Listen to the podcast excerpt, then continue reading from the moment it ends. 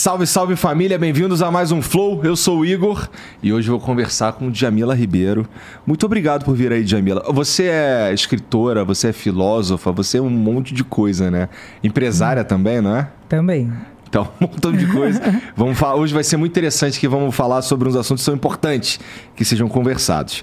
Antes da gente começar, no entanto, deixa eu falar um pouco do parceiro de hoje aqui, que é o Santander, cara. É, bom, e hoje o papo é especificamente para você que é MEI, tá? Que você que empreende, segura a onda toda é, sozinho aí, que, que se vira. É, o Santander, cara, tá lançando essa semana aí uma parada que é muito interessante, talvez seja muito interessante para você, que é uma oferta para quem é MEI que é o cartão de crédito aí com um mês é, de mensalidade grátis. E também tem a maquininha, cara. A maquininha com a isenção da taxa também por um ano. Então, pô, você sabe que é, o Santander tá esse ano aí com. a, pegou para si a missão de falar de dívida e ajudar também a galera aí que tá endividada. 80% da população brasileira é enrolada com dívida de alguma forma, nem sempre da maneira inteligente. É, cheque especial, cartão de crédito não é uma maneira muito inteligente você se endividar.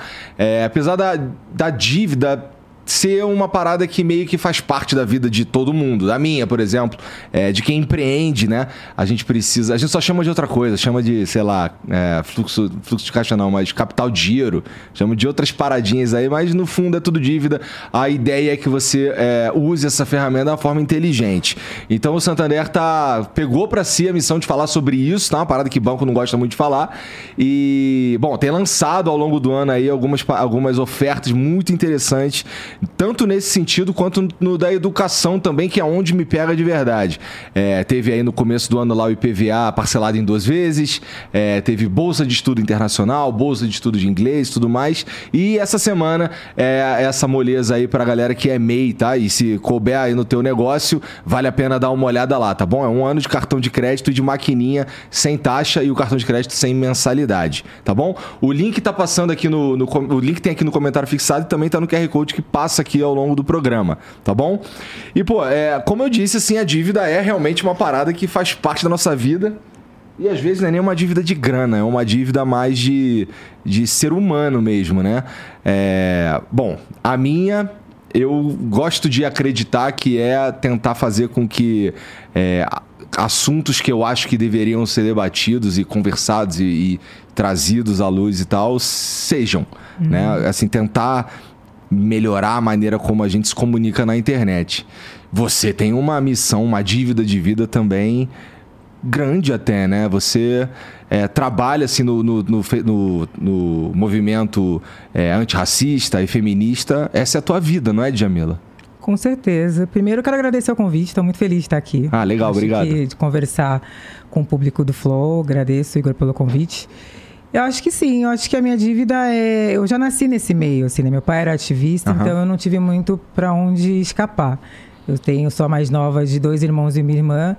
E desde cedo em casa isso era conversado. Eu sou de Santos, litoral de São Paulo, meu pai é estivador, era estivador no Porto de Santos e muito ativo politicamente. Então, desde pequena ele falava sobre isso pra gente, da sociedade ser racista, da importância da gente estudar, mas a gente devolver também tudo aquilo que a gente aprendeu. Então, desde muito cedo, desde a minha adolescência, eu sou envolvida em movimentos sociais, é, tentando contribuir e devolver é, o que a gente aprende também dentro desses espaços.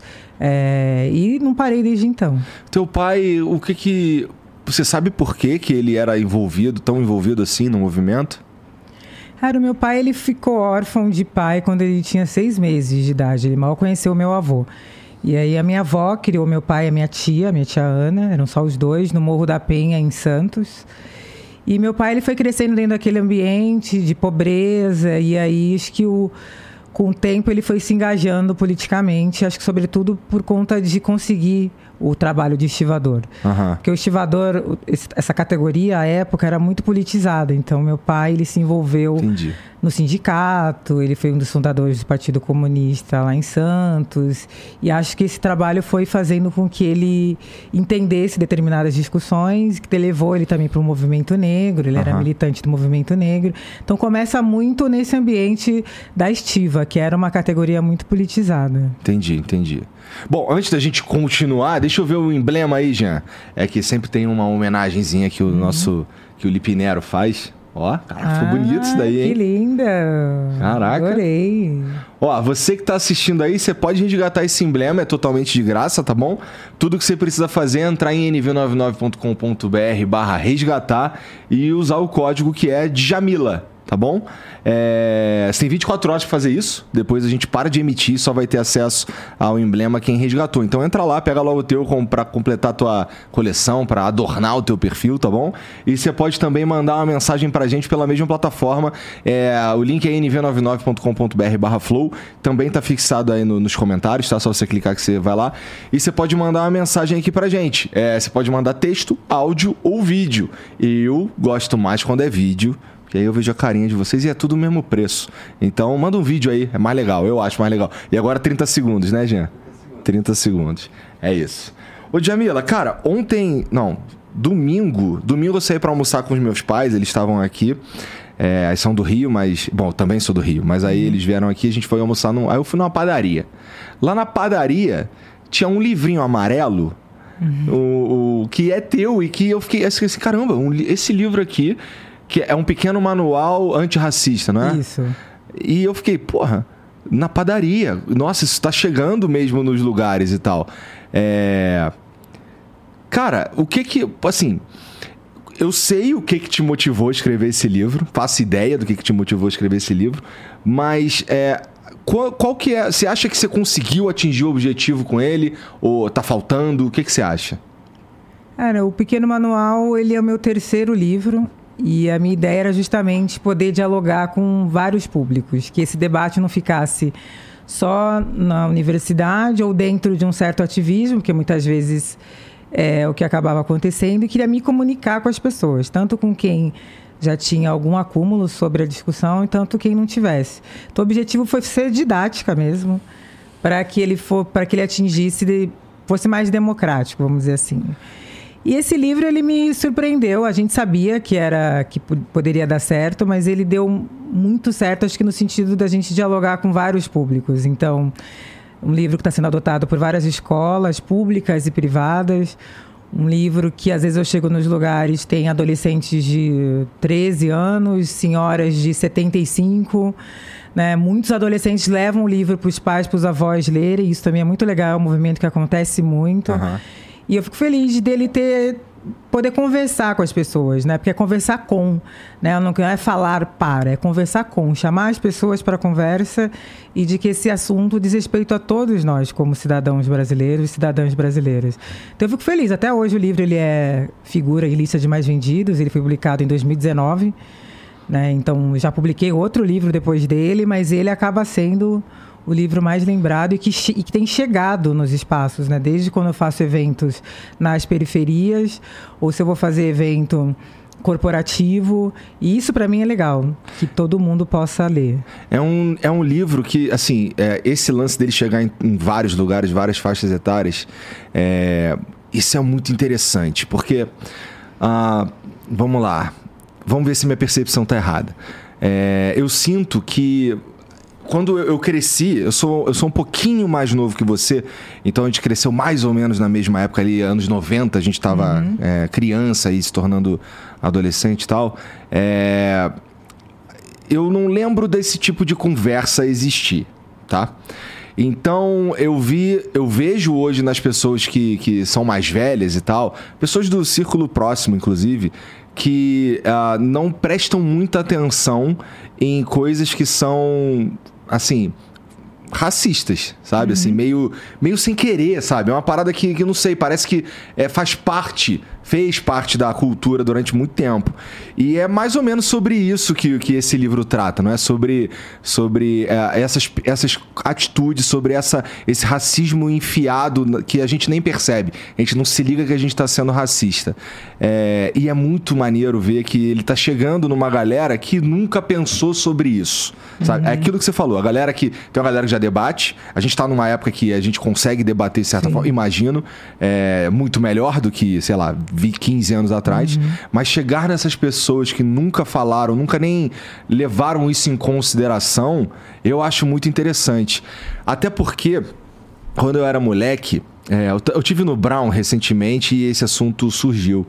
É, ele me perguntou se eu me considerava uma pessoa preta. E eu disse para ele que, cara, eu nunca pensei sobre isso. É, antes de, de, Não é a primeira vez que me perguntam, mas quando me perguntaram e não faz muito tempo atrás, não faz muito tempo, eu não sabia. Porque eu nunca tinha pensado sobre isso. Porque de onde eu vim, eu vim lá da Zona Norte do Rio de Janeiro, uma região pobre e tal, é perto ali da favela da Mangueira, do Jacarezinho, uhum. etc, etc. É, a gente não prestava muita atenção nisso, na cor do amiguinho, sabe? Então eu, eu entrei numa de, pô, não sei, não sei, porque a gente nunca discutiu isso.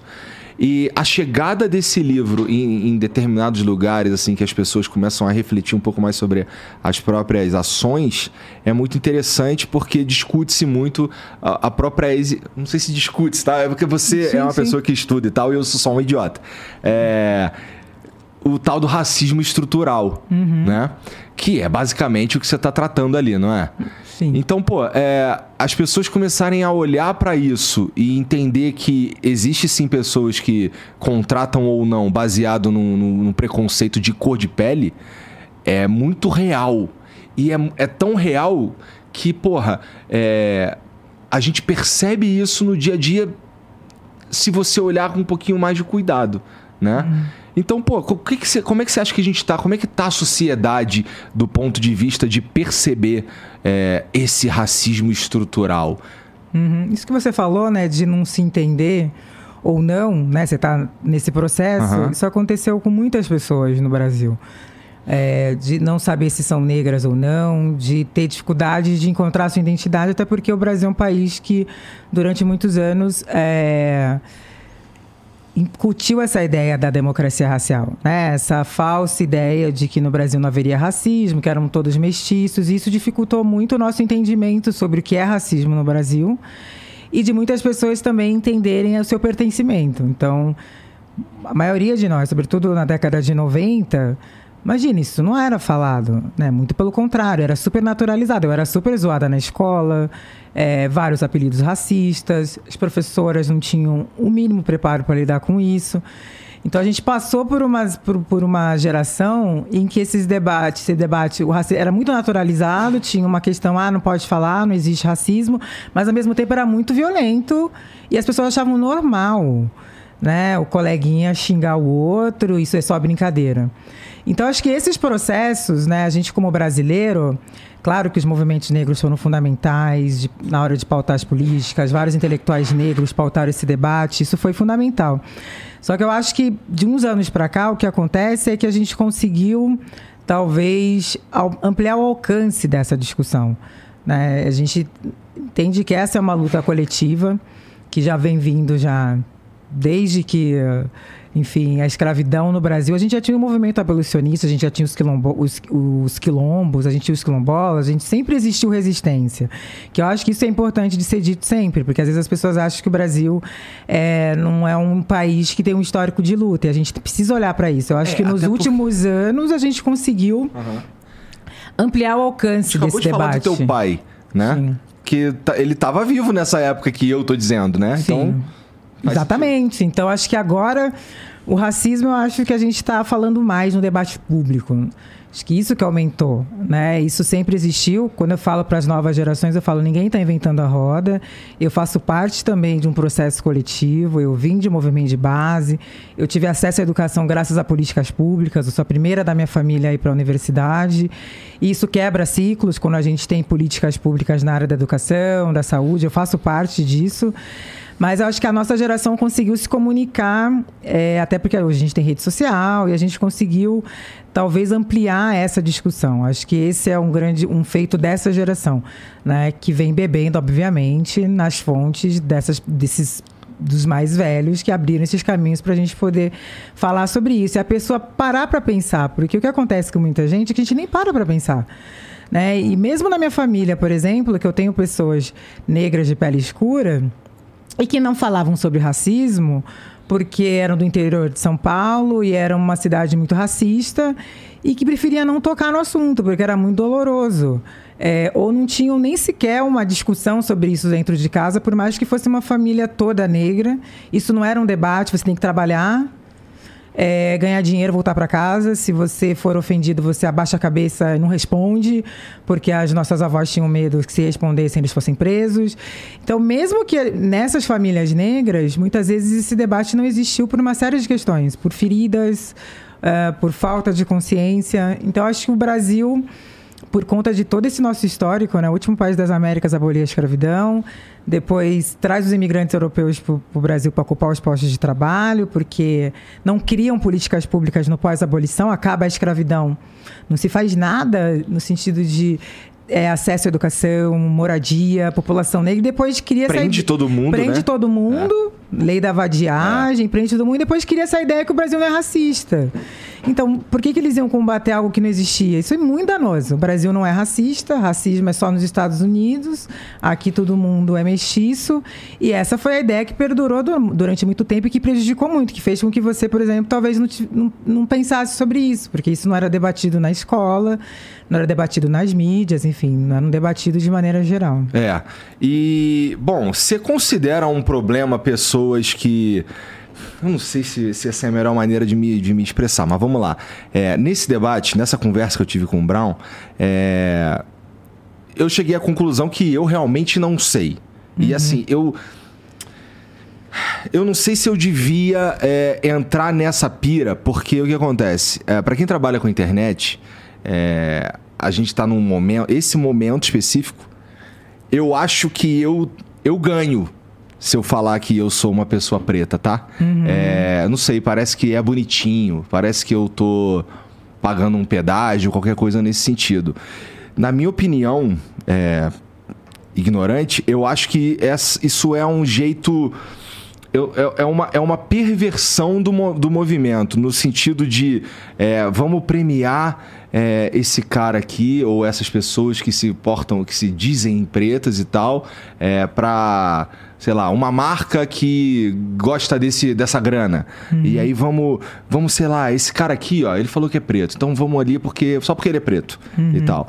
É, eu senti que teve muita gente, inclusive muito do, do, do, que, do que repercutiu dessa conversa que a gente teve, a gente falou um monte de coisa, mas o que repercutiu mais foi eu ter dito que eu não acho que eu não acho que eu seja preto, uhum. sabe? E na minha cabeça tem muito a ver com, cara, eu não quero é, roubar o protagonismo ou o a, o espaço mesmo de quem realmente é essa pessoa. Eu não sei se eu sou essa pessoa. Uhum. Isso, isso é um problema hoje no movimento todo?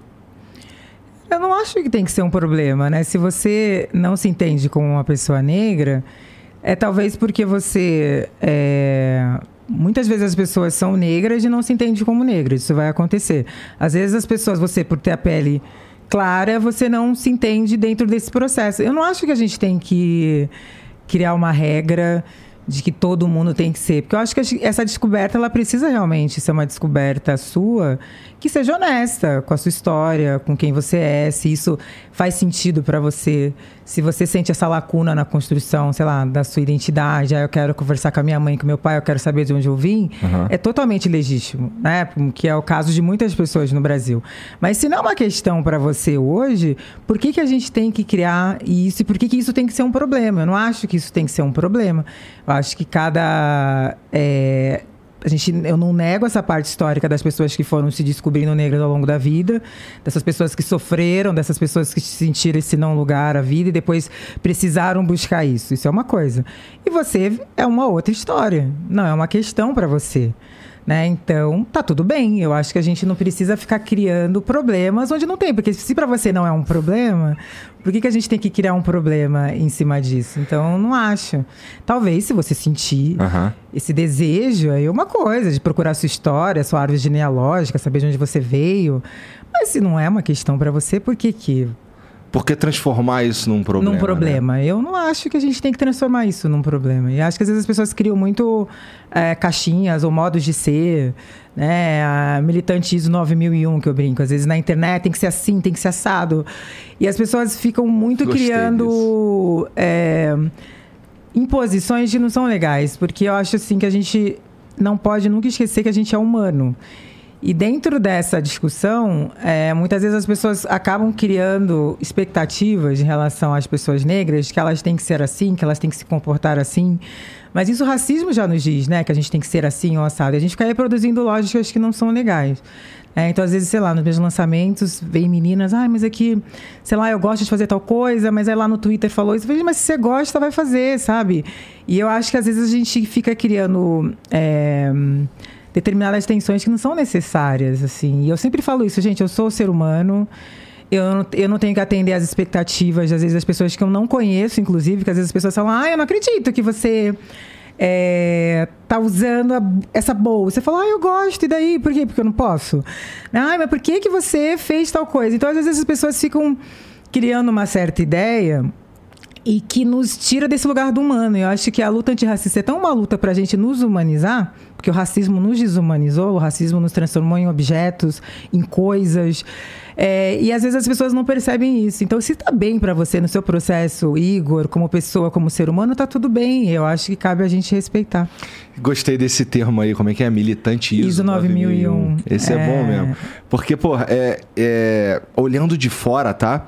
Eu sinto que tem muita, muito muito militante, e eu não estou dizendo só da, da, da, causa negra, não, tá? uhum. tá? Acho que militantes em geral, eles perdem a mão e acabam fazendo um desserviço para a coisa toda, né? Porque eles vão por um lado que. Putz, é meio nada a ver com a ideia original da coisa, né? Uhum. Isso tem, isso acontece na internet com as redes sociais, então é complicadíssimo assim, um monte de gente mandando em como você devia agir, inclusive e tal, é meio bizarro. Na conversa com o Brown, a gente estava falando do que o racismo faz com que uhum. ele desumaniza e tal. É, na verdade, antes, né? Eu já tinha visto ele falando isso. Que uh, o racismo, ele tira do. Ele, ele tirou do, do, da pessoa preta até a vontade de brigar. Meio que esvaziou, uhum. um esvaziamento ali. Tu concorda com essa visão? É, porque a gente cansa também, né? Porque imagina que, que é todo santo dia você ter que sofrer discriminações e ter que lidar com isso. Eu, muitas vezes, quando era mais jovem, sei lá, acontecia alguma coisa, eu falava, ah, hoje eu não vou nem responder porque hoje eu tô cansada. Né? E, e, e, isso é um pro... claro que esse é um problema, mas é muito difícil você ter que lidar com isso todos os dias. E acho que mais que isso, o racismo ele adoece a gente, né? A gente vai adoecendo. É, muitas pessoas enlouqueceram, né? Existem muitos intelectuais que fazem esse fizeram um trabalho né, sobre como o racismo causa danos psíquicos mesmo, leva a pessoa ao descimento psíquico. A gente tem a Neuza Santos no, no Brasil, o Franz Fanon. E isso é muito sério mesmo, porque a gente tem que lidar com uma situação, né? A gente quer se colocar como ser humano numa situação que está te vendo o tempo todo como objeto, como violento, como agressivo. Uhum. E é muito difícil mesmo. Você adoece, né? Muitas pessoas adoeceram, enlouqueceram, muitas pessoas é, ficaram deprimidas, outras per perdem a vontade de lutar, perdem a vontade de viver, não vê sentido. Né? Eu acho que é muito importante a gente falar por essa perspectiva. É, eu vi muita gente adoecer né, ao longo do caminho. Eu vi muitas mulheres negras falarem: eu não aguento mais isso, porque é muito violento. Então, eu, como estou na rede social direto, assim, é, eu percebo quanto que há muito ódio, né, contra a, a, nossas pautas, o quanto que a gente incomoda.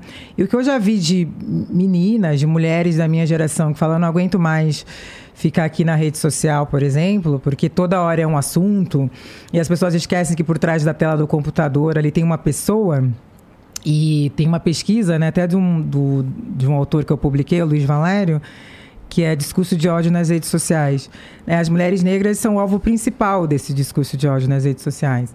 Então, porque a gente foi, pelo racismo e o sexismo, colocada nesse lugar de subalternidade, submissão, e quando você sai desse lugar, é um incômodo tanto para a sociedade que não sabe lidar com aquela mulher negra que não está naquelas posições que eles acham que tinham que estar. Tá, que qualquer coisa é, vira um assunto, né? E eu já vi muito, eu passei muito por isso e eu me cuido muito. Eu acho que isso faz toda a diferença, porque eu também tenho oportunidades e acessos de cuidar do meu emocional, do meu espiritual. E isso é fundamental, só que as mulheres da geração da minha mãe, mais velhas, não tiveram.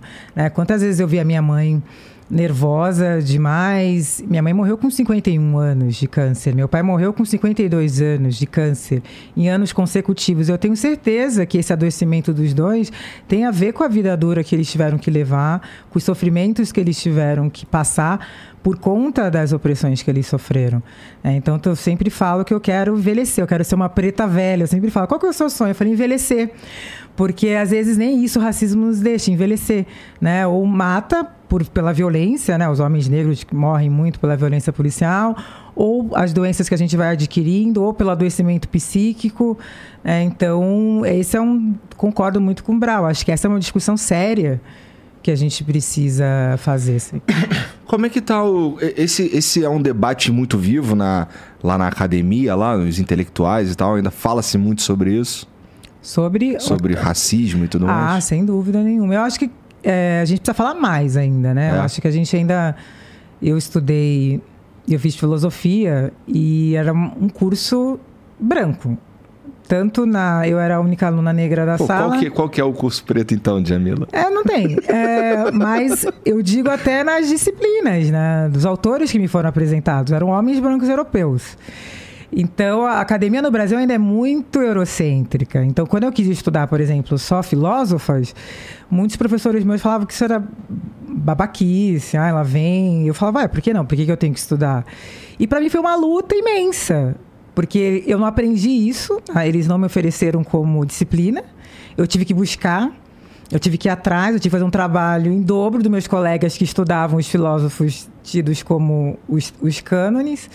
Então, acho que a gente precisa discutir ainda mais na academia. A gente precisa, por exemplo, né, que vai discutir medicina, a gente tem que discutir a saúde da população negra. Se a gente vai discutir filosofia, tem filósofos africanos. Por que, que a gente não está estudando na nossa bibliografia? Não é porque tem que estudar autores negros porque eles são negros? A, a, resposta é: se nós elaboramos o mundo, por que, que nós não estamos presentes nesses espaços? Então, discutir racismo eu entendo que não é só a gente discutir a questão específica do racismo estrutural, mas é a gente entender que a gente precisa mudar, inclusive, as nossas bibliografias, nossas fontes, a gente buscar outras fontes que não seja a Europa, né? porque a gente produz é, conhecimento aqui na América do Sul, na América Latina, em África. Por que, que a gente não é, bebe dessas fontes? Então, acho que o Brasil precisa mudar um pouco a mentalidade nesse sentido. A gente é um pouco vira-lata nesse sentido de valorizar muito o que vem do norte global. É, e não olhar para as nossas próprias produções, ou não olhar também o conhecimento do movimento social como conhecimento. Acho que a gente precisa também entender o que é conhecimento. A minha avó materna, ela era benzedeira e ela tinha no quintal da casa dela, em Piracicaba, várias plantas, ervas. Ela sabia tudo. Isso não é conhecimento? Ela sabia tudo que fazia. Isso aqui é bom para isso, isso aqui é bom para o fígado. Até hoje eu tenho essa coisa do chá por causa da minha avó. Isso não é conhecimento? Né? E a gente só acha que o conhecimento é aquele que é produzido na academia. E, eu, tudo que eu sei sobre essas questões, eu aprendi muito mais nos movimentos sociais, porque eu venho dos movimentos de base, do que na academia. Porque na academia eu tive que lutar e dizer que era importante isso daquilo, ir atrás, passar por uma série de violências, porque a gente passa dos professores dizer que aquilo não era filosofia, que aquilo não era ciência e de ter que brigar e achar professores parceiros. Então a gente também precisa mudar essa, essa visão do que é conhecimento, valorizar também essa, o conhecimento dos povos indígenas, dos povos quilombolas. Eu acho que falta um pouco isso. Até na luta antirracista. Eu não sou uma acadêmica que só acha que o que vem da academia é muito pelo contrário, porque o que me forma é o conhecimento do candomblé, que eu sou do candomblé, conhecimento da minha avó, das plantas, o conhecimento dos movimentos sociais e também o conhecimento da academia. Eu acho que a gente precisa ter mais lógica do E do que do ou. É porque a gente ah, ou é uma coisa ou é outra. E para mim é E. Né? Eu aprendo tanto estando nos movimentos de base, como na universidade, como com os mais velhos, como na rua, o conhecimento da rua, das pessoas que, que ali estão. Então, acho que isso agrega muito mais, né? Se a gente olhasse mais para essa para essa perspectiva de do E, a gente potencializaria, ia potencializar muito mais do que ficar colocando em caixinha e tudo uhum, mais. Entendi. E, pô, qual que é o, qual que é o papel da religião, então, na tua formação? Assim, é fundamental? Fundamental, assim. Mas por causa das pessoas que estão ali, o conhecimento da, da própria religião, o que que, o que que é tão importante ali? Cara, eu fui iniciada, eu tinha oito anos de idade no candomblé. Uhum. Né, minha mãe que me levou. Minha mãe também era iniciada, minha avó também era. E para mim foi, na época não foi fácil. Para mim, não, eu, quando era criança, eu não gostava. Por quê? É, porque tinha muita discriminação. E aí eu fui fazer a iniciação, depois eu tive que voltar para a escola. E quando você está de preceito, que é um período logo após a iniciação, e na iniciação a gente raspa a cabeça e tudo mais, eu tive que voltar para a escola de branco, usando determinados símbolos da religião. E eu fui extremamente execrada na escola pelos meus colegas, onde o menino arrancou o turbante da minha cabeça no meio do recreio, eu estava careca, as pessoas diziam que era coisa do demônio. E era, foi muito ruim para mim quando eu era criança. Só que a minha mãe, né, as mães preta, quem foi criada, acho que vai saber, a gente não tinha muita escolha. Tinha que ir e acabou. Então, quando eu era criança, para mim era difícil. Eu tentava me esconder, tentava não ir, mas minha mãe obrigava a gente a ir. E aí, quando minha mãe morreu, eu tinha 20 anos, eu fiquei um tempo afastada da religião e depois eu volto. E para mim foi fundamental, porque aí eu retomo é, esse lugar que o racismo me tirou. Porque se não tivesse tanta violência contra as religiões de matriz africana, eu teria me sentido pertencida desde criança. Eu neguei durante muito tempo. Por causa do racismo. Por causa do racismo, porque era tipo coisa do diabo e tal, era uma coisa horrorosa. Eu fui criança na década de 80, 90. Mas quando eu retomo nos anos 2000, foi fundamental para mim, assim, porque a religião, o candomblé, né? A gente fala dos deuses, que são os orixás, que é uma mitologia. E aí eu penso, na faculdade de filosofia eu estudei mitologia grega. Por que, que uma a gente estuda e a outra a gente demoniza? Por que, que a gente demoniza a mitologia urubá? Se você olhar muitos deuses do panteão em urubá, tem muitas características parecidas, às vezes, com os deuses gregos. É, então, o candomblé ele não é só uma religião, ele também é uma filosofia de vida, por, por onde eu enxergo o mundo.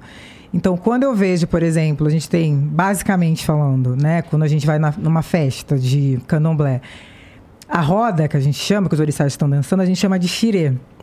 E aí tem os 16 orixás. O Exu é o primeiro, o Oxalá é o último. E é muito bonito, que eu acho que o candomblé pode nos ensinar, porque Exu é totalmente diferente de Ogum, que é outro orixá, que é diferente de Oxalá, mas todos dançam juntos no xirê. Então, acho que a gente tem que olhar mais para as diferenças como uma coisa positiva. É, Oxum, por exemplo, que é um orixá, é diferente de Yansan, mas eu posso aprender com as duas. Né? O jeito de ser mãe das duas é diferente. Eu acho que isso é libertador para a gente que é mãe, que não tem que seguir um, um modelo de maternidade. Então, Oxum geralmente é aquela que vai ser mãe e vai ficar em casa. Yansan não, ela tem nove filhos, ela deixa dois chifres de búfalo com seus filhos e vai para o mercado trabalhar. Se os filhos precisarem dela, eles batem o chifre de búfalo e ela vem com a velocidade do vento. E mostra o quê pra gente? Que você pode ser uma tra mãe trabalhadora e uma mãe protetora. Que você não precisa ser, ah, para ser mãe você tem que. Então eu acho que te dá uma dimensão de liberdade, de você se identificar. Né? Então, tem amigas minhas que se identificam mais com Oxum, eu me identifico mais com Ansa, e tá tudo bem. Né? E na nossa sociedade, não. Né? Eles dizem o quê? Se você é mãe, você tem que ser assim, tem que ser assado.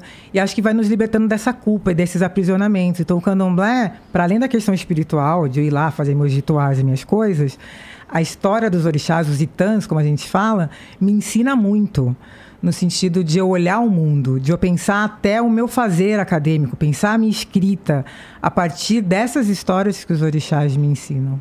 Interessante, interessante porque geralmente é tem várias pessoas que eu converso e a religião é só um pequeno aspecto da vida deles.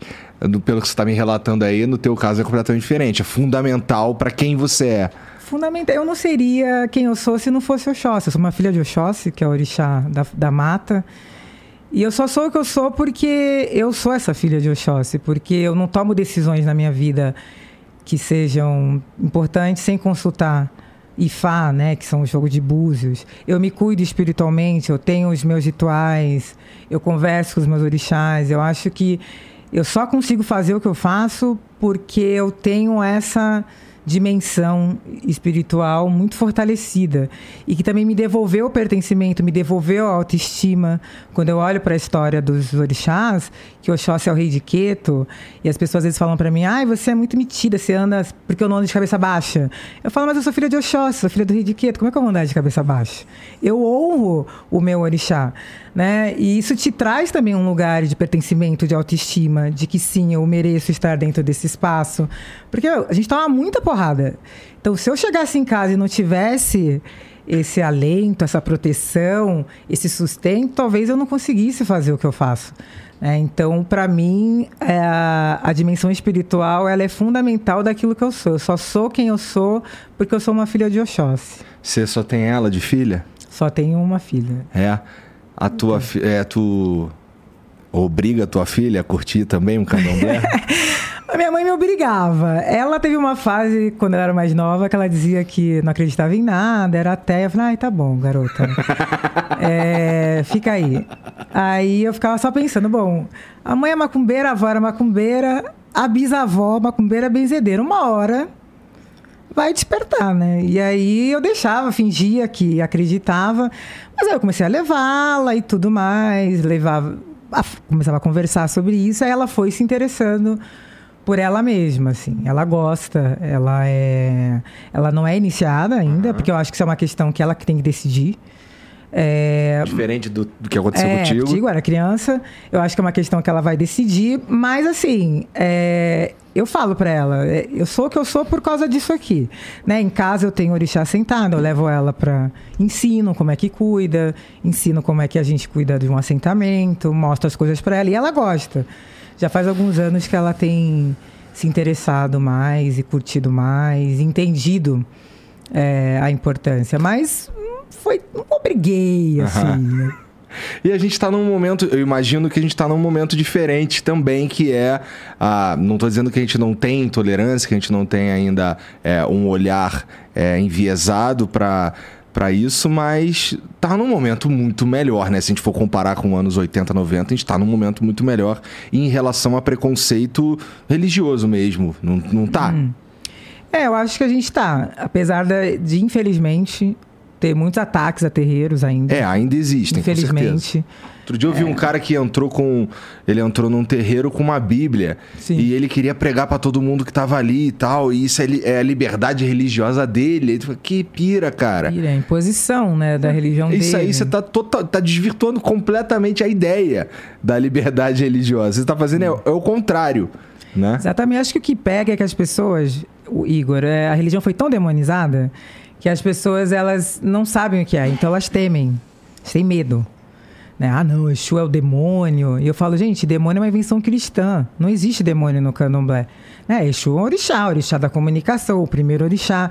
E as pessoas não têm ideia. Então, também acho que a gente, nós pessoas públicas que somos do candomblé, eu acho importante a gente falar sobre isso, porque a gente também desnaturaliza né? Porque eu posto foto, eu falo da religião. Toda vez que eu posto, eu perco seguidor, né? Diga-se de passagem. Eu falo, gente, mas as pessoas não sabiam que eu era. é, mas eu acho importante a gente falar sobre isso para desnaturalizar mesmo. Quantas pessoas às vezes chegam para mim e falam, nossa, eu não não fazia ideia do que era, e aí eu fui ler. É, eu indico, muita gente publiquei livros sobre isso na minha coleção, Intolerância Religiosa, que foi escrito pelo pai Sidney. Inclusive sigam o professor Sidney Nogueira, que todo dia ele posta sobre o assunto nas redes sociais. Tu sabe a, o arroba dele? É Sidney Nogueira? É prof. Sidney Nogueira, tudo junto. Sidney com I. Tá, vai estar tá aqui na, é, é prof. Professor, fixado. né? É professor, professor Sidney Nogueira, tudo junto. E ele todo dia ele posta, e eu acho muito legal isso, né? Porque aí sobre algum orixá, alguma coisa, porque a pessoa vai lendo e o conhecimento liberta mesmo.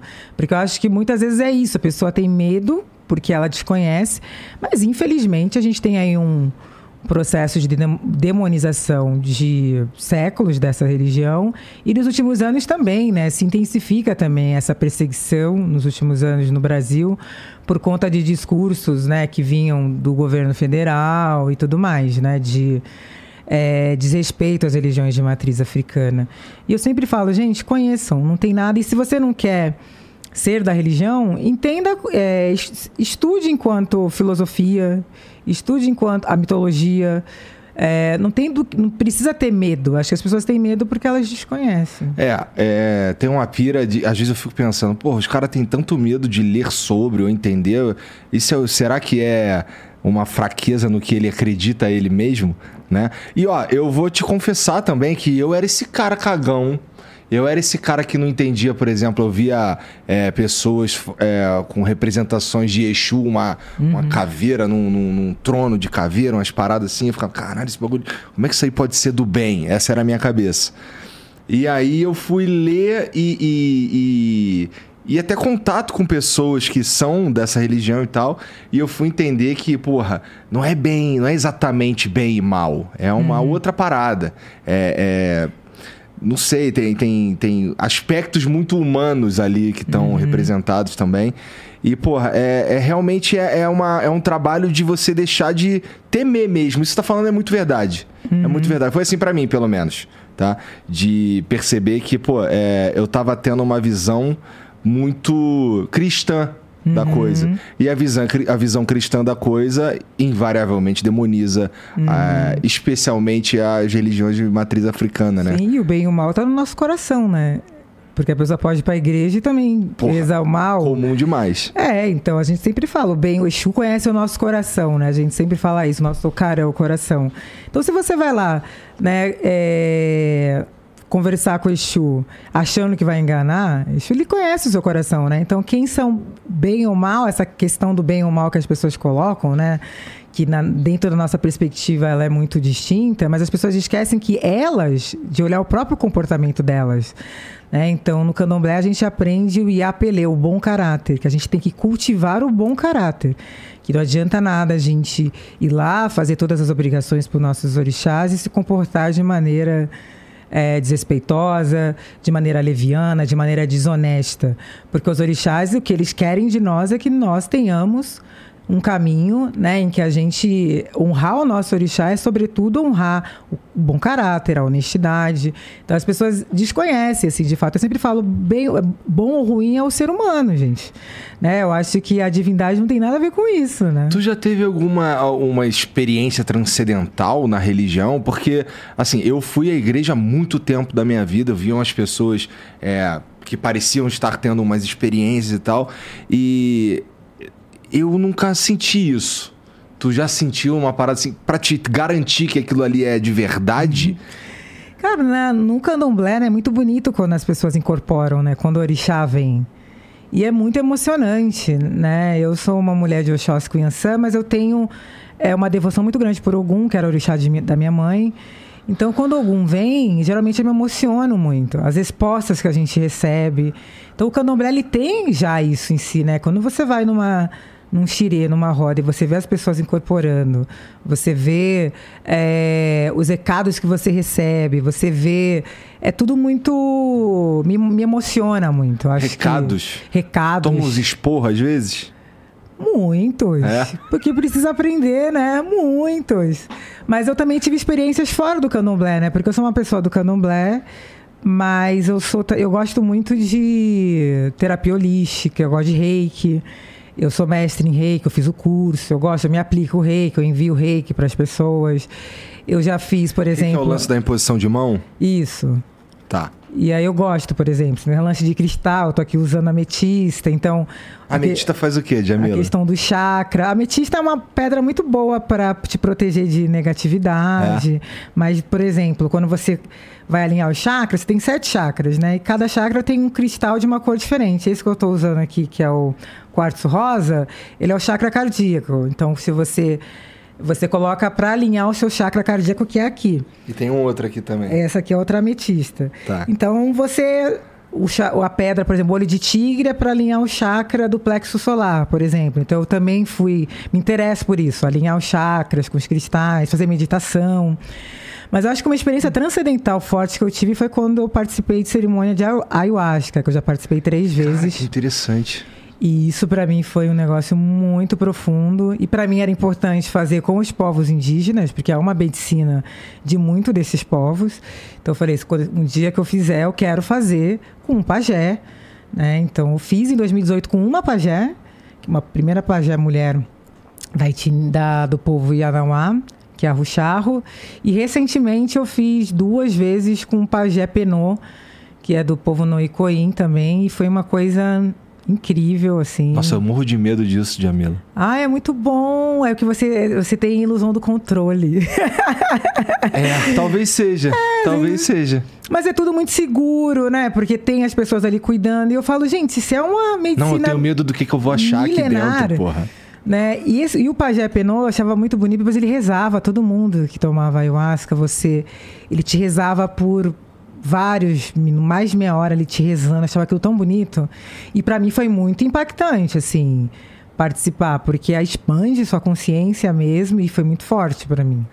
E o que que te. Qual, teve um momento de curiosidade você quis conhecer como era o ayahuasca? Como é, por que, que foi parar lá, cara? Cara, porque eu gosto muito de dessas sabedorias milenares, assim. Eu gosto de, de aprender sobre. Eu lia sobre esse poder de cura. Eu gosto muito disso. E aí eu fui participar nesse fazer com realmente, porque eu acho que é importante, inclusive, fazer com as pessoas, povos indígenas, para você fortalecer economicamente aquela comunidade. Né? Porque é importante Verdade. a gente entender isso, né? Então, para mim, era importante fortalecer ali. E a última vez eu até levei minha filha, a gente foi e foi maravilhoso, assim, porque é uma experiência transcendental muito forte, isso expande sua consciência, faz muita limpeza, no meu caso, né, que eles chamam de limpeza, vomitei muito. E para mim eu recebi recados, vi coisas que eu tinha que ver e saber, para mim foi muito, eu gosto, eu não tenho medo. Uhum. Tá, vai ter o rapé agora, fui lá, vou fazer o rapé isso, também. Isso não dói o rapé? O rapé dói. Cara, a primeira vez doeu, bateu assim que, mas hoje, por exemplo, na última que eu participei, o pajé me deu. E aí eu tenho em casa, então às vezes eu mesma me aplico. Né? Porque o pajé me deu, me ensinou, uhum. é diferente. Para mim é muito importante isso, a gente fazer de maneira séria, em lugares sérios, com os povos indígenas. E eu curto muito isso. Então, mesmo tempo que eu sou. O candomblé é minha base, mas aí eu vou aplicar reiki. E aí lá dentro de casa eu vou defumar minha casa. Isso para mim é uma coisa que eu faço sempre. Não tem, um, pelo menos assim, para você não tem um impede o outro de, tá, de habitar o mesmo corpo. Um complementa o outro. Acho que isso que é muito legal, né? Da gente não. E, e, como, e no meu terreiro, é, o meu sacerdote, ele não é essa pessoa. Né? Não, tá te fazendo bem, vai e faz, tá tudo bem. É, eu sempre falo, o candomblé é minha base, mas eu gosto muito dessas de conhecer outras formas também de cura e sou muito antenada com isso. Então, todos os dias eu medito. Todos os dias eu vou. Tem o dia certo de eu cuidar de cada orixá na minha casa. Então, um dia eu vou, vou cuidar de Exu, outro dia eu vou cuidar de Oxóssi. É, ah, tal dia eu vou defumar a casa. Eu adoro incenso, acendo incenso todo dia. Então, eu me cuido muito energeticamente. Faço banho de erva. Uso as pedras. Uso minhas pedras. Então, eu sempre estou me cuidando energeticamente. Isso é uma coisa diária para mim. Caraca, é, parece um é. monte de trabalho, Jamila. Mas é gostoso, né? Porque também quando eu não faço, pô, eu caio, né? É. Várias vezes, porque. Não fazer tem, um tem, tem um impacto prático na tua vida? Prático. Porque eu tô lidando. Às vezes eu faço lançamento de livros que tem 3 mil pessoas, uhum. 2 mil pessoas. Eu, eu tô lidando com, com muita gente. Fora né, o ódio, os ataques, as coisas. É, numa sociedade como a nossa, que se incomoda. Às vezes, sei lá, a pessoa está incomodada, eu estou de férias. Aí vem lá um ser humano, ah, você está aí de férias e está acontecendo um desastre aqui em São Paulo. Eu falo, cara, eu tô de férias. Então, assim, a pessoa acha que você é responsável por aquilo. Então, se a gente também não encontra essa mediação, porque as pessoas acham o tempo todo que você tem que falar sobre tudo e que você tem você que. Você é o farol de Jamila. É, mas eu sou um ser humano, né? Eu falo, ah, você não vai falar sobre isso não, por quê? Porque eu não quero. E aí você fala, cara, eu, eu, já, eu escrevi cinco livros, eu publiquei vários outros autores, porque eu publico autores. É, já publicamos mais de 24 livros de outros autores. Né? Um, eu coordeno um solo editorial em parceria com a editora Jandaíra, tá. que é coordenada pela Lisandra Magon. Eu tenho um instituto, né, que a gente, a gente trabalha com mulheres em situações de violência. Então, já estou fazendo tanta coisa e a pessoa acha que eu não posso cuidar tá de, de mim. Férias. E eu acho que o autocuidado, ele é fundamental, né, para nós mulheres, porque a gente é sempre quem cuida. Das pessoas. É muito um lugar ainda da imposição das mulheres cuidar, né? Quem vai, eu que cuidei da minha mãe no hospital, cuidei do meu pai no hospital. É geralmente a gente vai cuidar dos mais velhos, a gente vai cuidar dos filhos. E quem cuida da gente? Quem cuida de quem cuida? Muitas mulheres também adoecem porque elas não têm nenhum espaço para cuidarem delas mesmas, né? Então o autocuidado, como a Audre Lorde fala, ele é revolucionário no sentido de você precisa estar bem, porque já é difícil viver nessa sociedade, ter que dar conta de um monte de demanda. E se a gente não cuidar da gente, a gente é levado, às vezes, para para caminhos que não são bons para gente, né? Nem todas as mulheres puderam se cuidar. Minha mãe trabalhou a vida inteira, minha avó começou a trabalhar com 9 anos de idade. É, a, a minha bisavó também anterior, ela foi escravizada. Então, é até uma maneira de honrar. É logo ali, né? Caralho, é logo ali. doideira. Então, para mim também é uma maneira de honrar essas mulheres. A gente, eu sempre digo para as mulheres, é importante a gente encontrar seja o que for. Às vezes o autocuidado para a pessoa é, sei lá, é ler um livro, para outra é poder tomar um banho mais demorado, para outra é poder andar no parque. Cada uma é, encontra o seu jeito de se cuidar, mas a gente precisa, porque a, a, sociedade demanda o tempo inteiro da gente. Eu sou mãe, eu tenho minha casa para cuidar, eu tenho meu trabalho, eu publico um monte de gente. Eu Tem tenho um chatão que te convida para os programas. Ah, né? mas aqui é gostoso. então acho que é importante isso. Então para mim não é um trabalho fazer tudo que eu faço. Para mim é o meu momento de autocuidado, porque eu trabalho às vezes 12, Entendi. 13 horas por dia. Entendi. E aí tudo isso que você faz aí no fim, o que te dá, além do autocuidado, é prazer mesmo, né? Prazer é um... e saber que eu tô alinhada com meus chakras todos alinhados, e que eu tô equilibrada energeticamente. Ah, eu sinto, eu sinto uma, uma, puta inveja, cara. eu sinto uma puta inveja. Porque assim, o que, que você faz para se cuidar, Igor? Cara, eu. Sei lá, eu jogo Dota. Ah, mas você curte. Eu gosto de assistir série. Eu gosto de tomar meus drinks de fim de semana também. Que agora eu tô bebendo menos, né? Porque na pandemia foi osso. Então Imagina. também tem que encontrar o equilíbrio. Eu desfilei agora na Mangueira no carnaval, foi maravilhoso. Eu gosto de festas e tudo mais. Puta, eu vacilei nessa daí. Era pra eu ter ido lá é, desfilar na. Nas, o Arlindinho me convidou pra, pra desfilar. Ah, na eu, Império Serrano? E eu vacilei. Vacilei. Desculpa, Arlindinho. Não Cara, deu pra é uma ir. energia maravilhosa. Assim. Eu nunca tive essa experiência. Maravilhoso. Sabe que meu pai e minha mãe se conheceram na, na Marquês de Sapucaí. Olha só. É, se conheceram lá. É, estão junto até hoje. É, mas eu nunca tive essa. E você essa carioca nunca Cara, mas eu sou um assim. carioca que assim, eu fui no Cristo Redentor, já tava morando em São Paulo, eu fui trabalhar. Entendeu? Então dá para dizer que eu nunca fui no Cristo Redentor, nunca fui no Corcovado, nunca desfilei em escola de samba, nunca fiz nada Ensaio, disso. você foi já? Nunca. Assim, eu já fui em umas festas na Mangueira. Ah, tá. Mas. Porque eu morava lá perto, né? Mas é, desfilar, desfilar, nunca tive essa.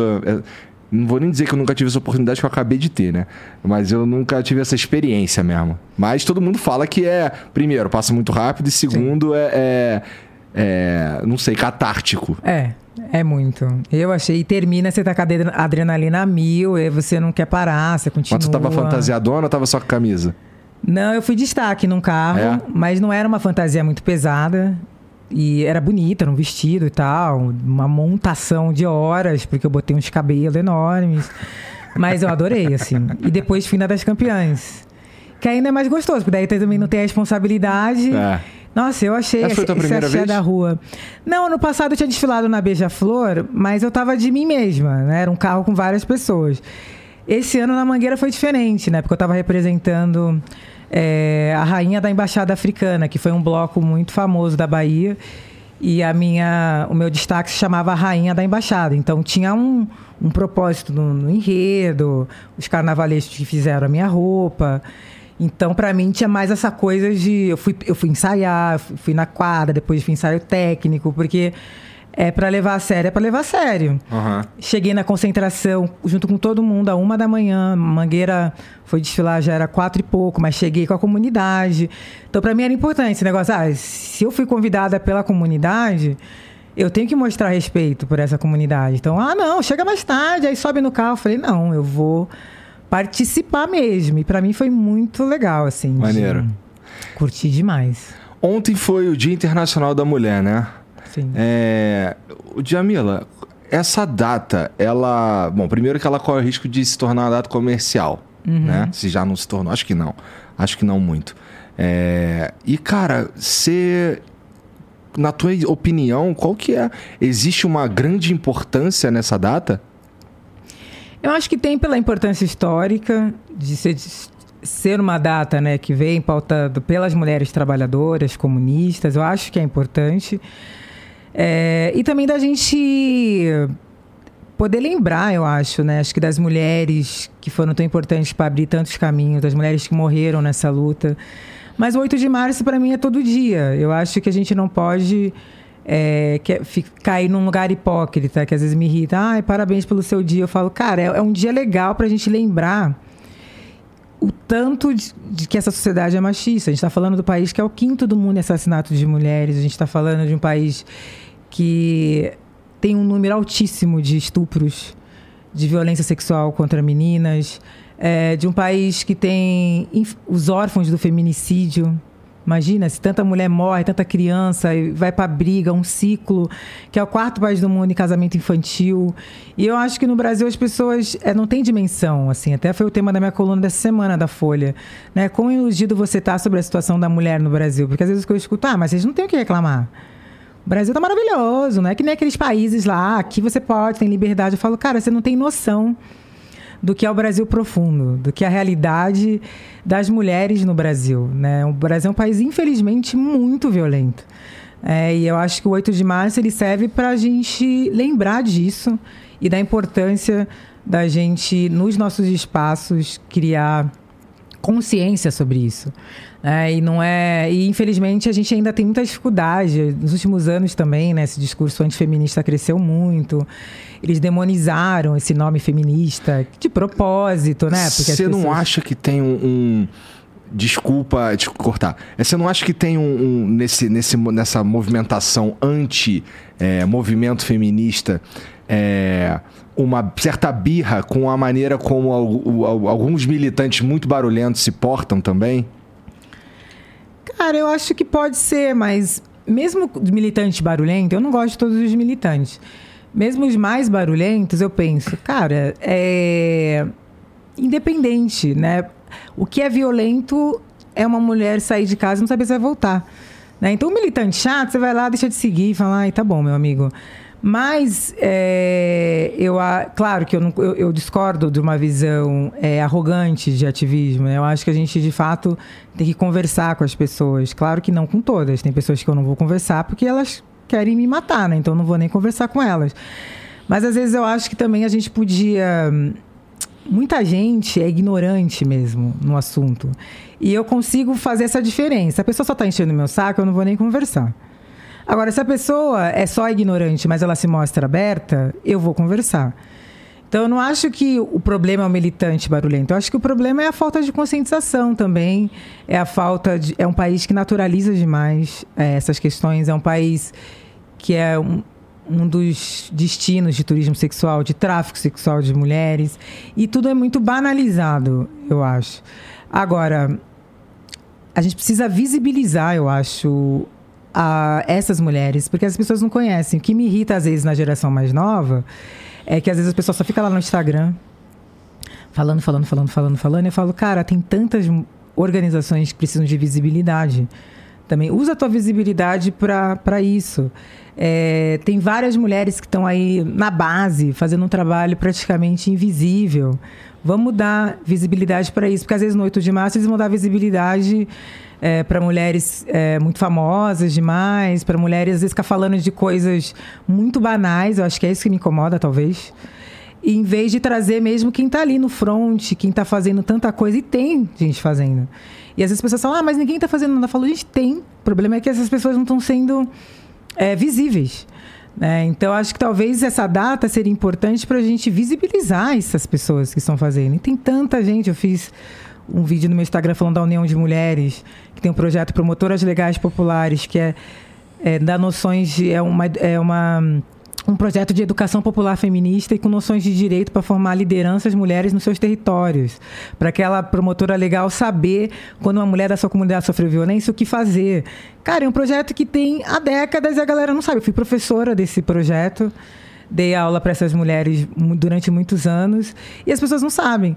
Então, acho que tem coisas sendo feitas que a gente precisa dizer e de pessoas que estão trabalhando pela perspectiva da educação, que é o que a Melinha Teles faz na União de Mulheres, que é formar essas mulheres, uhum. né? Que é poder dar oportunidade é, para que elas é, sejam lideranças nas suas comunidades. Eu, eu, fui professora também da Escola Feminista de Heliópolis. As mulheres da comunidade de Heliópolis se organizaram para dar formação feminista para as mulheres da sua comunidade. Eu fui lá é, dar aula. Isso é muito legal. Elas estão indo pelo viés da educação, tentando, trazendo essas mulheres sem dedo na cara né? Porque muitas vezes a gente fica nesse lugar, ah, como assim? Não sabe? Não sabe, gente.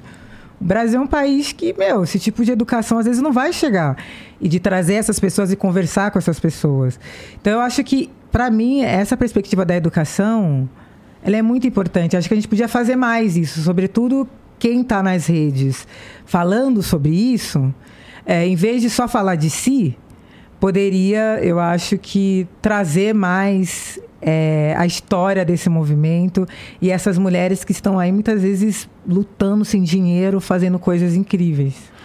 E se você tivesse que definir, eu faço ideia, mas é, se tivesse que definir de uma vez por todas, em poucas palavras, vai, é, o que, que é o feminismo, porque assim parece ter é, uma dose de má vontade uhum. em, em, entender o que é a parada e também muita gente que, que tá só desinformada mesmo. Sim. Mas o que, que é feminismo na cabeça da Djamila?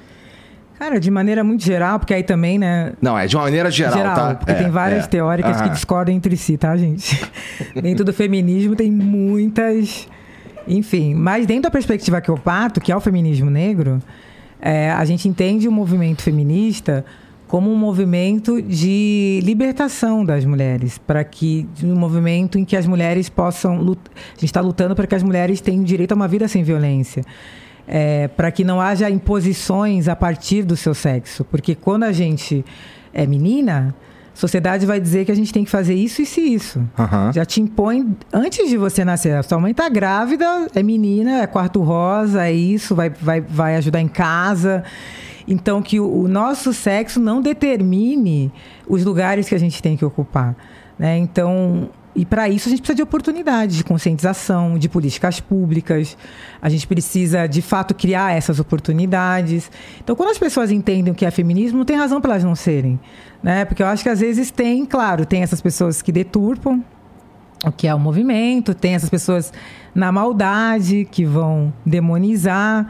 E aí eu falo, gente, a gente simplesmente está lutando para que a gente possa ter escolhas. A gente ainda não tem escolha. Eu não posso dizer que a minha mãe teve escolha. Porque minha mãe teve que trabalhar com 10 anos de idade.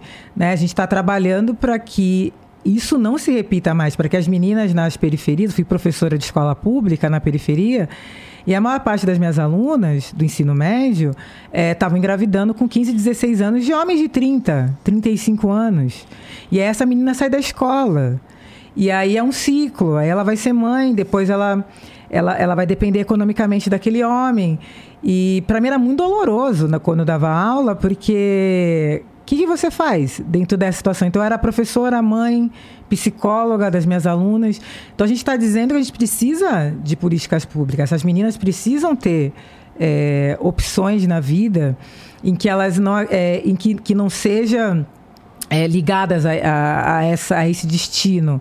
É disso que a gente está falando, né? E às vezes as pessoas eu acho que elas também não entendem porque elas acham que está tudo bem. Porque elas vivem numa bolha que talvez as mulheres da família dela sejam executivas, sejam bem-sucedidas. Ah, não, mas minha mãe é bem-sucedida. Não sei porque vocês estão falando isso. Gente, mas sua mãe não representa o todo. Né? Então, as pessoas também têm que sair das bolhas delas. Né? As pessoas têm que entender que o, o mundo não é a partir da realidade delas. Eu preciso entender a outra realidade. Eu preciso saber qual é a realidade das mulheres da periferia, qual é a realidade das mulheres indígenas. Senão, eu vou achar que o mundo é a minha realidade. Eu acho é. que essa cegueira também é muito isso. A bolha que as pessoas vivem acabam deter... elas acabam enxergando o um mundo a partir da bolha delas. Sem dúvida, sem dúvida. É, bom, sobre isso, sobre é, feminismo, é, feminismo preto, você chama? Como é que é? Feminismo negro. Feminismo negro. É, sobre isso, você também é, fala, tem, tem, fala bastante sobre o lugar de fala. Uhum. É, esse lugar de fala, Jamila, na tua cabeça, ele é algo que ele é um um artifício para que eu, que não sou mulher e potencialmente também não sou preto, potencialmente, tá? Uhum. É, não possa conversar sobre isso com alguém, porque eu, pessoalmente, eu não, vou, não sei o que você vai Uhum. responder, mas pessoalmente eu acho um erro. Tá?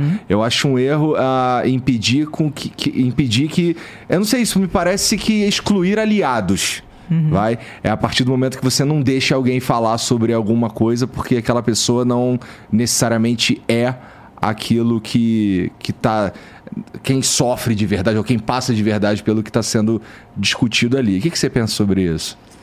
Cara, O Lugar de Fala é meu primeiro livro, Aham. né? Que publiquei em 2017. E eu- o lado bom da popularização é que muitas pessoas estão lendo, o lado ruim são os esvaziamentos. Então, eu, quando eu dava aula na PUC, meus alunos falavam: Ah, mas eu vi uma discussão no Twitter. Não, gente, não é para se informar no Twitter, tem que ler o livro. né? No Twitter, inclusive, nem tenham aquelas é, que não gostam. Mas, é, e aí ficaram umas discussões esvaziadas nas redes sociais. E isso é um problema muito grande, porque aí a pessoa ela parte do esvaziamento e não do conceito. Então, lugar de fala significa lugar social. Que nós partimos de lugares sociais diferentes, como você como homem ou como mulher. Eu parto de um lugar social marcado pelo machismo, em que desde criança eu tive que ajudar a arrumar a casa e meu irmão não precisava. Um exemplo. É, de eu ter medo de sair na rua porque eu tinha medo de sofrer violência. Então, eu- as minhas experiências que vêm desse lugar que eu parto são diferentes da sua. Sem dúvida. Isso que significa o lugar de fala, lugar social. E a partir desse chamo- lu- é que eu chamei a vida inteira de visão de mundo. Sim, e, e a partir desse lugar social, isso vai determinar muitas das suas experiências. Então, é, os homens negros, no geral, no Brasil, a maioria é, passa por situações de violência policial, a gente tem um número altíssimo de encarceramento. Então, os homens negros vão compartilhar experiências como um grupo por conta desse lugar que eles partem. Então, é importante eu entender o que é o lugar social para poder compreender quais são as experiências que vêm desse lugar. É isso. A partir disso, a gente pode entender, criar políticas públicas, a gente pode entender por que, que não tem autores negros, porque eles partem de um outro lugar. Agora, isso não significa, de forma alguma, que o lugar de fala é só quem é negro pode falar de racismo. Não, não, não tem a ver. No livro tem até um capítulo, todo mundo tem lugar de fala. Você pode e deve falar sobre a questão das mulheres. Você vai falar de um outro lugar diferente. Não é o que se fala, é de onde se fala. Inclusive, é importante que homens falem, que homens se mobilizem, que pessoas brancas conscientizem. se conscientizem sobre a questão racial. Senão fica muito fácil, né? É... Eu acho que fica mais difícil, na verdade. Não, fica Ah, fácil. fácil pra mim. É, pra pessoa que é Entendi. privilegiada, porque ela vai falar, eu não tenho nada a ver com isso. Tá. Quando, na verdade, o lugar social dela impacta diretamente no meu. Então, se a pessoa ela vive em sociedade, ela não vive isolada, então a pessoa branca, o, o- o racismo privilegia o grupo branco no Brasil em detrimento do grupo negro. Então, se as pessoas brancas não se conscientizam sobre isso, elas vão achar que elas não têm nada a ver com isso e que lutar contra o racismo é só uma questão das pessoas negras quando foram as pessoas brancas que criaram o racismo. Então, é fundamental que as pessoas brancas se conscientizem sobre o que é o racismo, homens sobre o que é o machismo, é, porque daí você consegue, a partir do seu lugar social, impactar positivamente outros lugares. Por exemplo, então se você é um empregador, se você se conscientiza disso, você vai criar, você pode criar um programa de diversidade na sua empresa. Se você é professor, você vai mudar a bibliografia do seu curso. Falar, pô, por que, não tem autoras mulheres, pessoas negras? Se você é pai ou mãe, você vai trabalhar esse tema com seus filhos, você vai educar os seus filhos de uma outra maneira. Então é fundamental que as pessoas é, estudem sobre esse tema, é, se posicionem sobre esse tema, mas, sobretudo, que criem oportunidades, porque as pessoas privilegiadas estão partindo de um lugar diferente da gente. Então eu falo, pessoal, mas como é que eu posso ajudar? Eu falo, cara, se você fortalece economicamente projetos de mulheres, fortalece economicamente projetos de pessoas negras, se você pode. Quantos projetos deixam de existir porque as pessoas partem de um lugar muito empobrecido e muitas vezes elas não têm acesso a dinheiro. É, eu vejo lá no nosso instituto, por exemplo, é, a gente vai ter agora um projeto para empreendedoras. Vão vir empresários lá, vão ensinar o expertise deles para aquelas mulheres. Vai dar mentoria. É isso, vai lá dar mentoria para a mulher.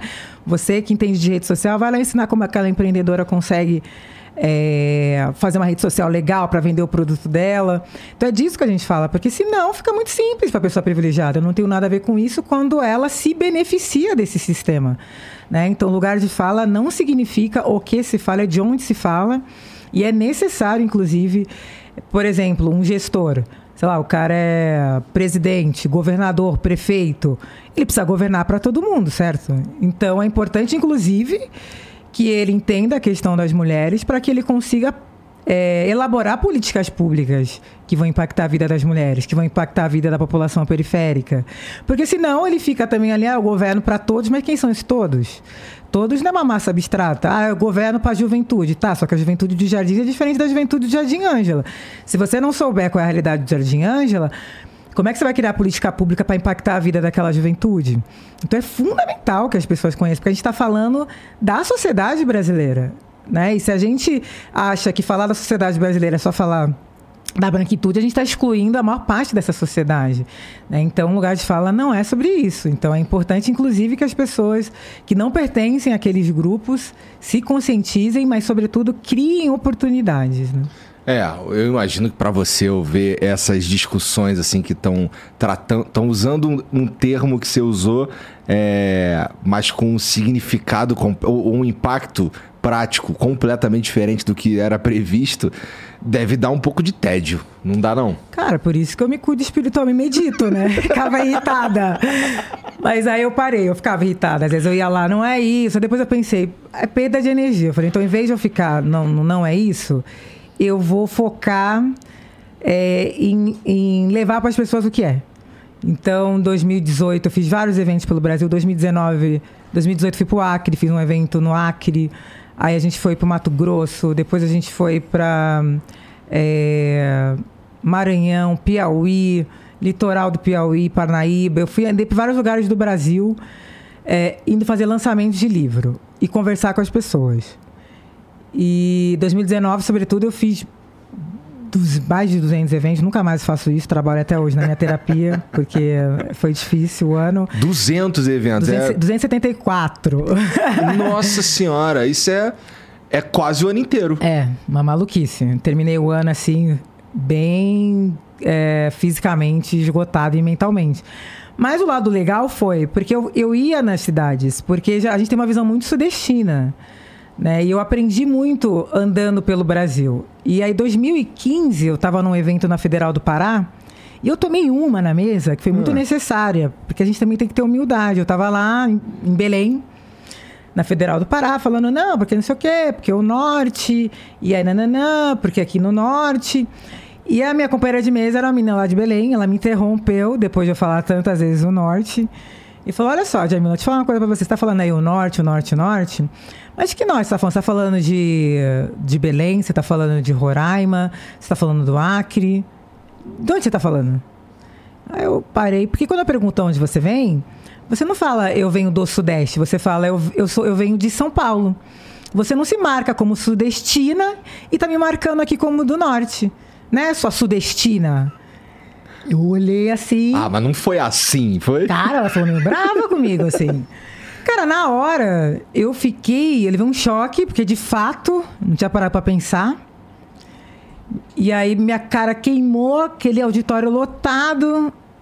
Eu poderia ter dito, ah, imagina, eu não tenho preconceito racial. Minha tata taravó era do norte. não. Eu tive humildade de reconhecer. Falei, é, realmente, Ai, eu não sei. Você tem toda a razão, eu sou ignorante. O que, que eu tô falando? Você tem toda a razão. Eu preciso aprender. E aí depois voltei lá para Belém, me reuni com a Rede das Mulheres do Pará e tal. E depois aquilo me deu clique, porque eu tinha lançado a coleção Feminino Explorar. A gente já lançou 13 títulos dessa coleção, que são livros de bolso, didáticos, porque eu queria mesmo é, que essa discussão chegasse. E aí eu falei, eu vou andar pelo Brasil. E aí fiz um post no meu Instagram, falei, ah, quer levar um lançamento para sua cidade? Pagando nossa passagem hospedagem a gente vai. E aí eu, a gente fiz vários eventos, assim. E era muito legal. Fiz um no, no Vale do Ribeira, tipo, embaixo do coreto, assim, da praça.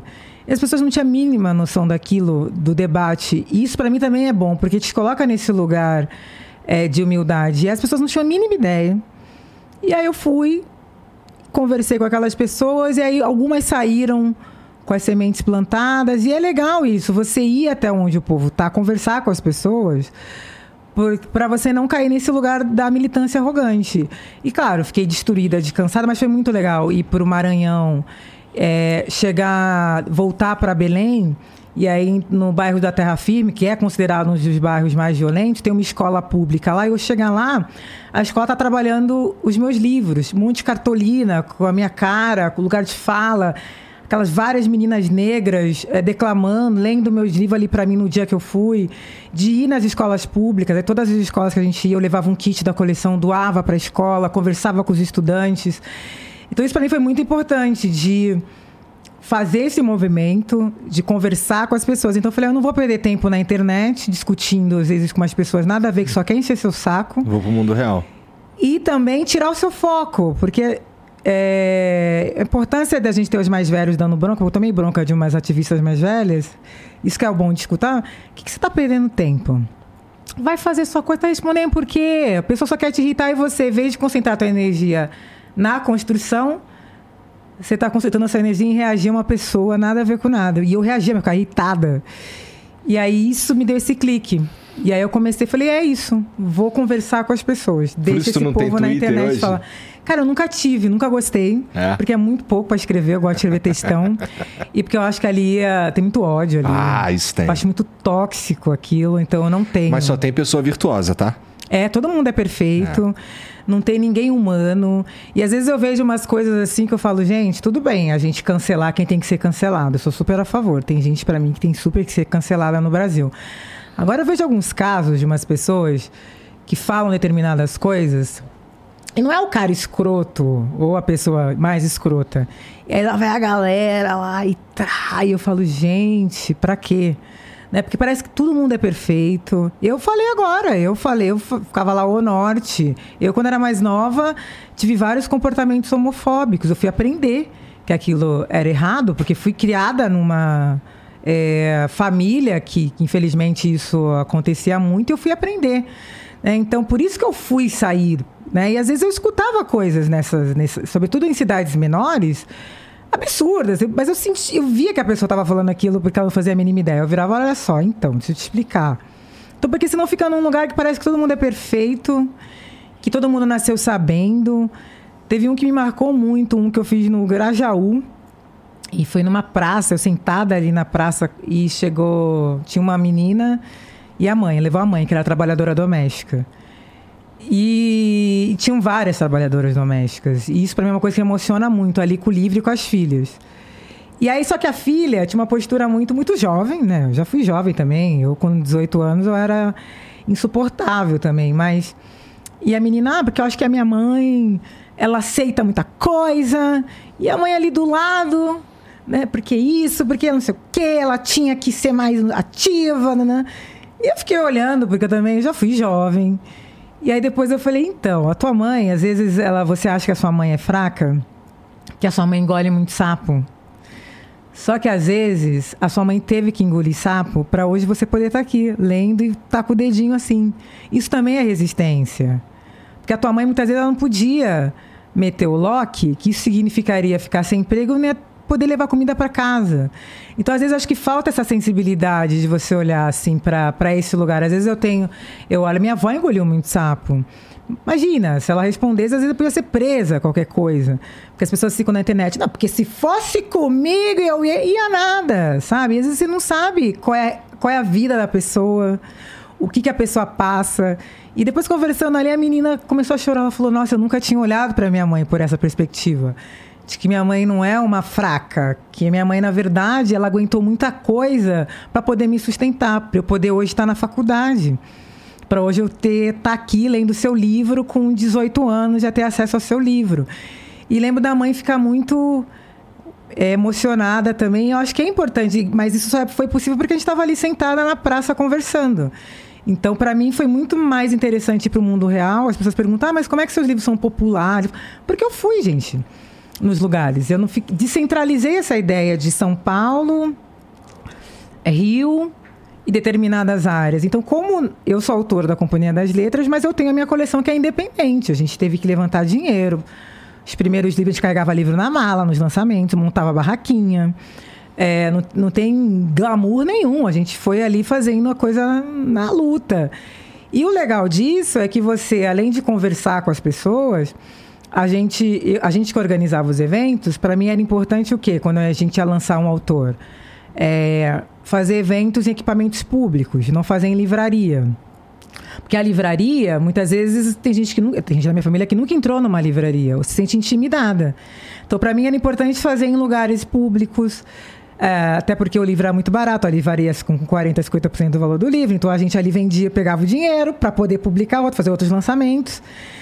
E, e também de convidar as pessoas. Você é bem-vindo. Todos os livros têm a cara do autor ou da autora na capa, que são pessoas negras para as pessoas entenderem que aquela pessoa que escreveu aquele livro é uma pessoa negra.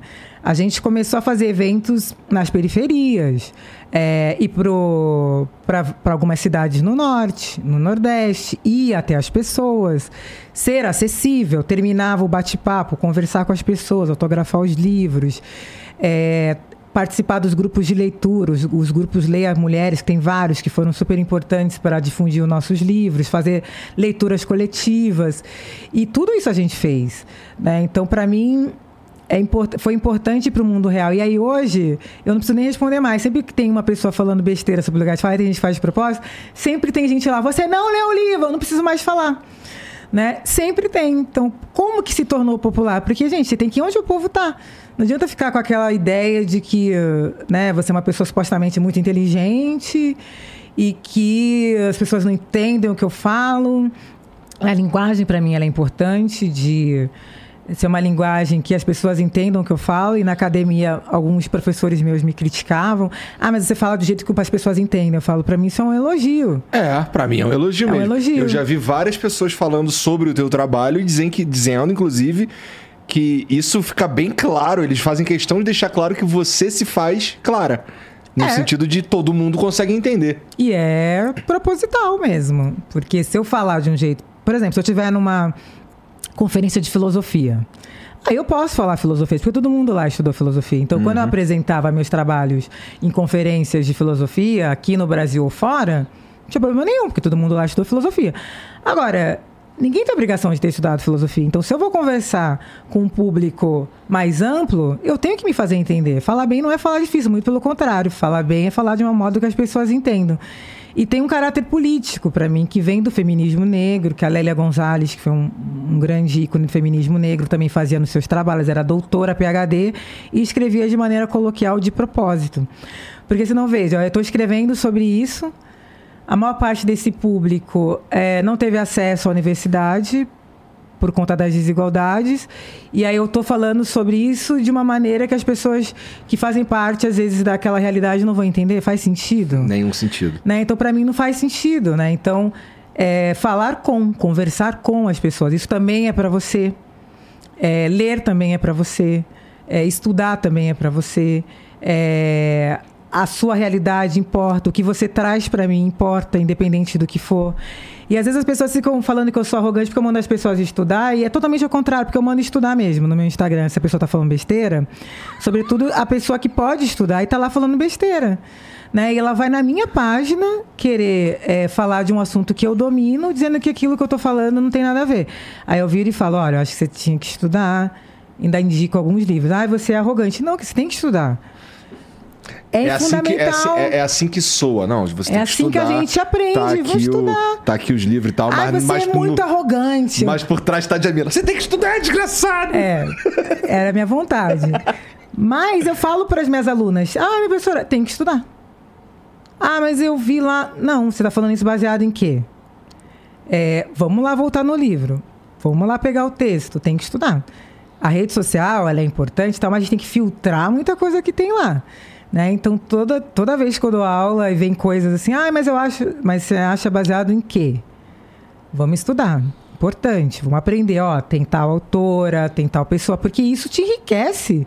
Como é que a pessoa pode ficar ofendida? Para mim, se alguém falar para mim assim, ó, oh, Jamila, você precisa estudar sobre esse assunto, eu falar, é verdade, eu preciso estudar mesmo. E é tão bom, porque eu aprendo coisas novas, é, eu gosto de aprender coisas novas. Quando eu não sei um assunto, eu pergunto. Eu não tenho problema nenhum em mostrar minha ignorância sobre determinados assuntos.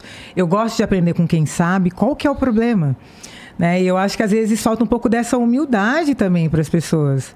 Elas não sabem, mas elas querem. Isso para mim é arrogância, você falar o que você não sabe. Humildade é você reconhecer. Ah, realmente eu não sei. Eu tomei lá da garota. Você tá falando aí do nós, tomei uma. Eu falei, putz, é verdade. E o que, que eu fui fazer? Fui estudar. Né? Fui andar por essa cidade. Ah, a gente fala o Nordeste. A gente tem muita arrogância. Eu falo, que Nordeste, né, gente? Piauí é totalmente diferente do Maranhão, que é diferente da Bahia. Né? E a gente não conhece o Brasil. Né? E nessas andanças eu fui conhecendo tanta coisa. Né? No Maranhão eu aprendi tanto, em São Luís, conheci algumas comunidades. Eu falei, gente. Sobre a vida de verdade das pessoas, está dizendo? Sobre as próprias culturas negras que eu não conhecia. Né? Sobre as manifestações culturais que o Maranhão é a capital do reggae, tem um museu do reggae, só tem na Jamaica e no Maranhão é, o tambor de crioula. E aí você vai para Minas, você aprende sobre outras manifestações culturais. Isso é tão rico. E aí eu fui mesmo nesse papel de aprender. Né? Eu cheguei em Teresina e aí eu fui lá na casa Esperança Garcia, que foi a primeira advogada negra do Brasil. Aí você vai, caramba, aí você conhece Esperança Garcia, conhece a história dela, porque a gente também no Sudeste tem uma visão muito sudestina mesmo da, das coisas. E para mim foi muito importante me colocar nesse lugar de ir nos lugares lá para aprender. Ah, eu vou entrar aqui na Casa Esperança Garcia, quero aprender. Aí eu vou chegar aqui no Museu do Reggae e tá lá como aluna. A gente nunca deixa de ser aprendiz, né? E eu acho que às vezes é isso que essa galera de internet não se coloca nesse lugar de aprendiz, né? Todo mundo sabe tudo. Tem toda a razão. Todo mundo, ninguém erra, todo mundo é perfeito. Sim, a pessoa é impecável, não sei porque ainda não foi canonizada. E isso constrói o quê? Né? Isso não constrói, né? Então, para mim, foi muito, é muito mais interessante. Aí parei na pandemia e agora estou voltando é, para esses tipos de encontros. Você falou mais cedo aqui que tem pessoas que você nem senta para conversar. Uhum. É, que categoria é essa de pessoas, Jamila? Cara, pessoas que destilam ódio, né? Pessoas Mas não que... são esses que estão precisando ouvir o que você tem para dizer? Não, porque tem os que destilam ódio deliberadamente, né? Como um projeto político. E aí não tem como a gente conversar com essas pessoas, porque primeiro que elas nem querem conversar. Tem uns que são desonestos intelectualmente também. Totalmente pra, desonesto intelectualmente. Para todos os lados, tá? Todos. Oh, com certeza, uhum. com toda certeza. Para todos os lados. Por que eu vou conversar com uma pessoa dessa? Não tem como, a pessoa está distorcendo o que eu estou falando. A pessoa está me atacando. Ela não está ela não tá escutando. Porque é isso, as pessoas têm dificuldade de escutar para um diálogo acontecer, né, a gente está aqui dialogando. Você fala, eu escuto e vice-versa. Agora, se eu estou falando, a pessoa não está escutando, aí, você aí eu falo uma coisa, ela não parte daquilo que eu falei, ela parte daquilo que ela acha. Não tem a mínima condição. Né? E eu sofria muito com isso quando era mais jovem. É... De entrar nesse tipo de discussão. Porque eu entrava, né? E sobretudo na, nos anos 2000, que era a discussão das cotas, uhum. eu trabalhava numa organização, a gente fazia várias palestras informando as pessoas sobre o que era. E eu lembro uma vez que foi muito difícil num debate numa faculdade lá em Santos, um cara lá causando. E eu fiquei muito irritada, imagina, 19, 20 anos, eu era pouquíssimas ideias. E aí eu voltei para a organização que eu trabalhava. E ela falou para mim assim: Olha só, Jamila, a presidente da organização, tem pessoas que não tem como você você está usando sua energia aqui batendo, dando murro em ponta de faca, e essa energia você podia conversar com 10 pessoas que estavam dispostas a ouvir. Eu acho que tem esse lado também do desperdício da energia. Porque tem gente que não quer, tem gente que deliberadamente odeia é, população LGBT, deliberadamente odeia negros, delibera não quer saber. E como é que eu converso com uma pessoa dessa?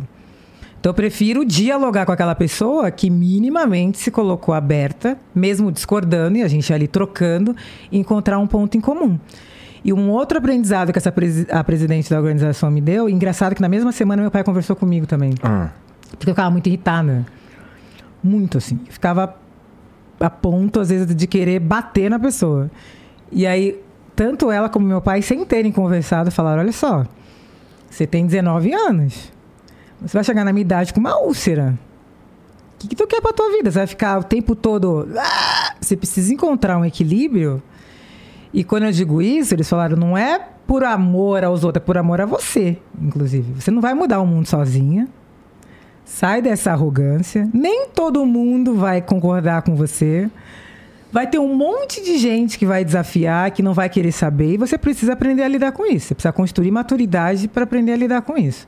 E para mim foi um choque ouvir aquilo dos dois. Meu pai também é um ativista mais velho. Porque também é isso, eu era muito, e aí com o tempo também, não é que eu deixei de ser radical. Acho que você pode ser radical de várias formas. É, eu deixei de perder o meu tempo é, com coisas que não valiam a pena. Para mim, radical é ir conversar com as pessoas, é poder ter, é saber que você vai dialogar e conversar. Aquela pessoa não sabe, mas ela, ela sentou ali para te ouvir, você vai conversar com ela. Né? Você vai ser generosa, ó, tem tais essas coisas, se você ler tal coisa, talvez seja legal. Não, compreendo que você não saiba, tá tudo bem, isso nunca foi apresentado para você, mas olha só. E nessas andanças eu tive muito mais pessoas depois aprendendo, trocando, do que pessoas é, fechadas. Né? Então, muro já existe, o racismo já impõe muros.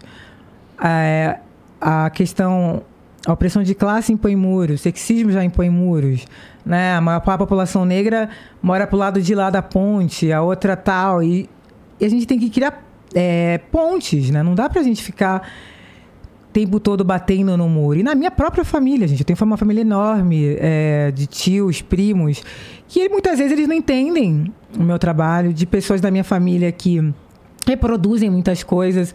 Aí todo churrasco de família eu vou ficar dando textão nas pessoas. Eu vou ficar apontando o dedo na cara, às vezes, do meu tio de 75 anos. Né? Então eu prefiro conversar com ele de outra maneira. Né? Ou às vezes, pô, aquele meu tio não adianta, né? Ele tem dificuldade com esse assunto. Eu vou conversar sobre outro assunto e tal. Então acho que isso também é um, um lugar que te humaniza. E humaniza as pessoas também. Né? O meu tio é uma pessoa ótima ótima pessoa. Se precisar dele, ele te ajuda, ele tira a roupa do corpo dele, mas ele tem sérios problemas com algumas questões e ele não é o demônio. Então, como é que eu converso com esse meu tio? Como é que eu trago ele para perto?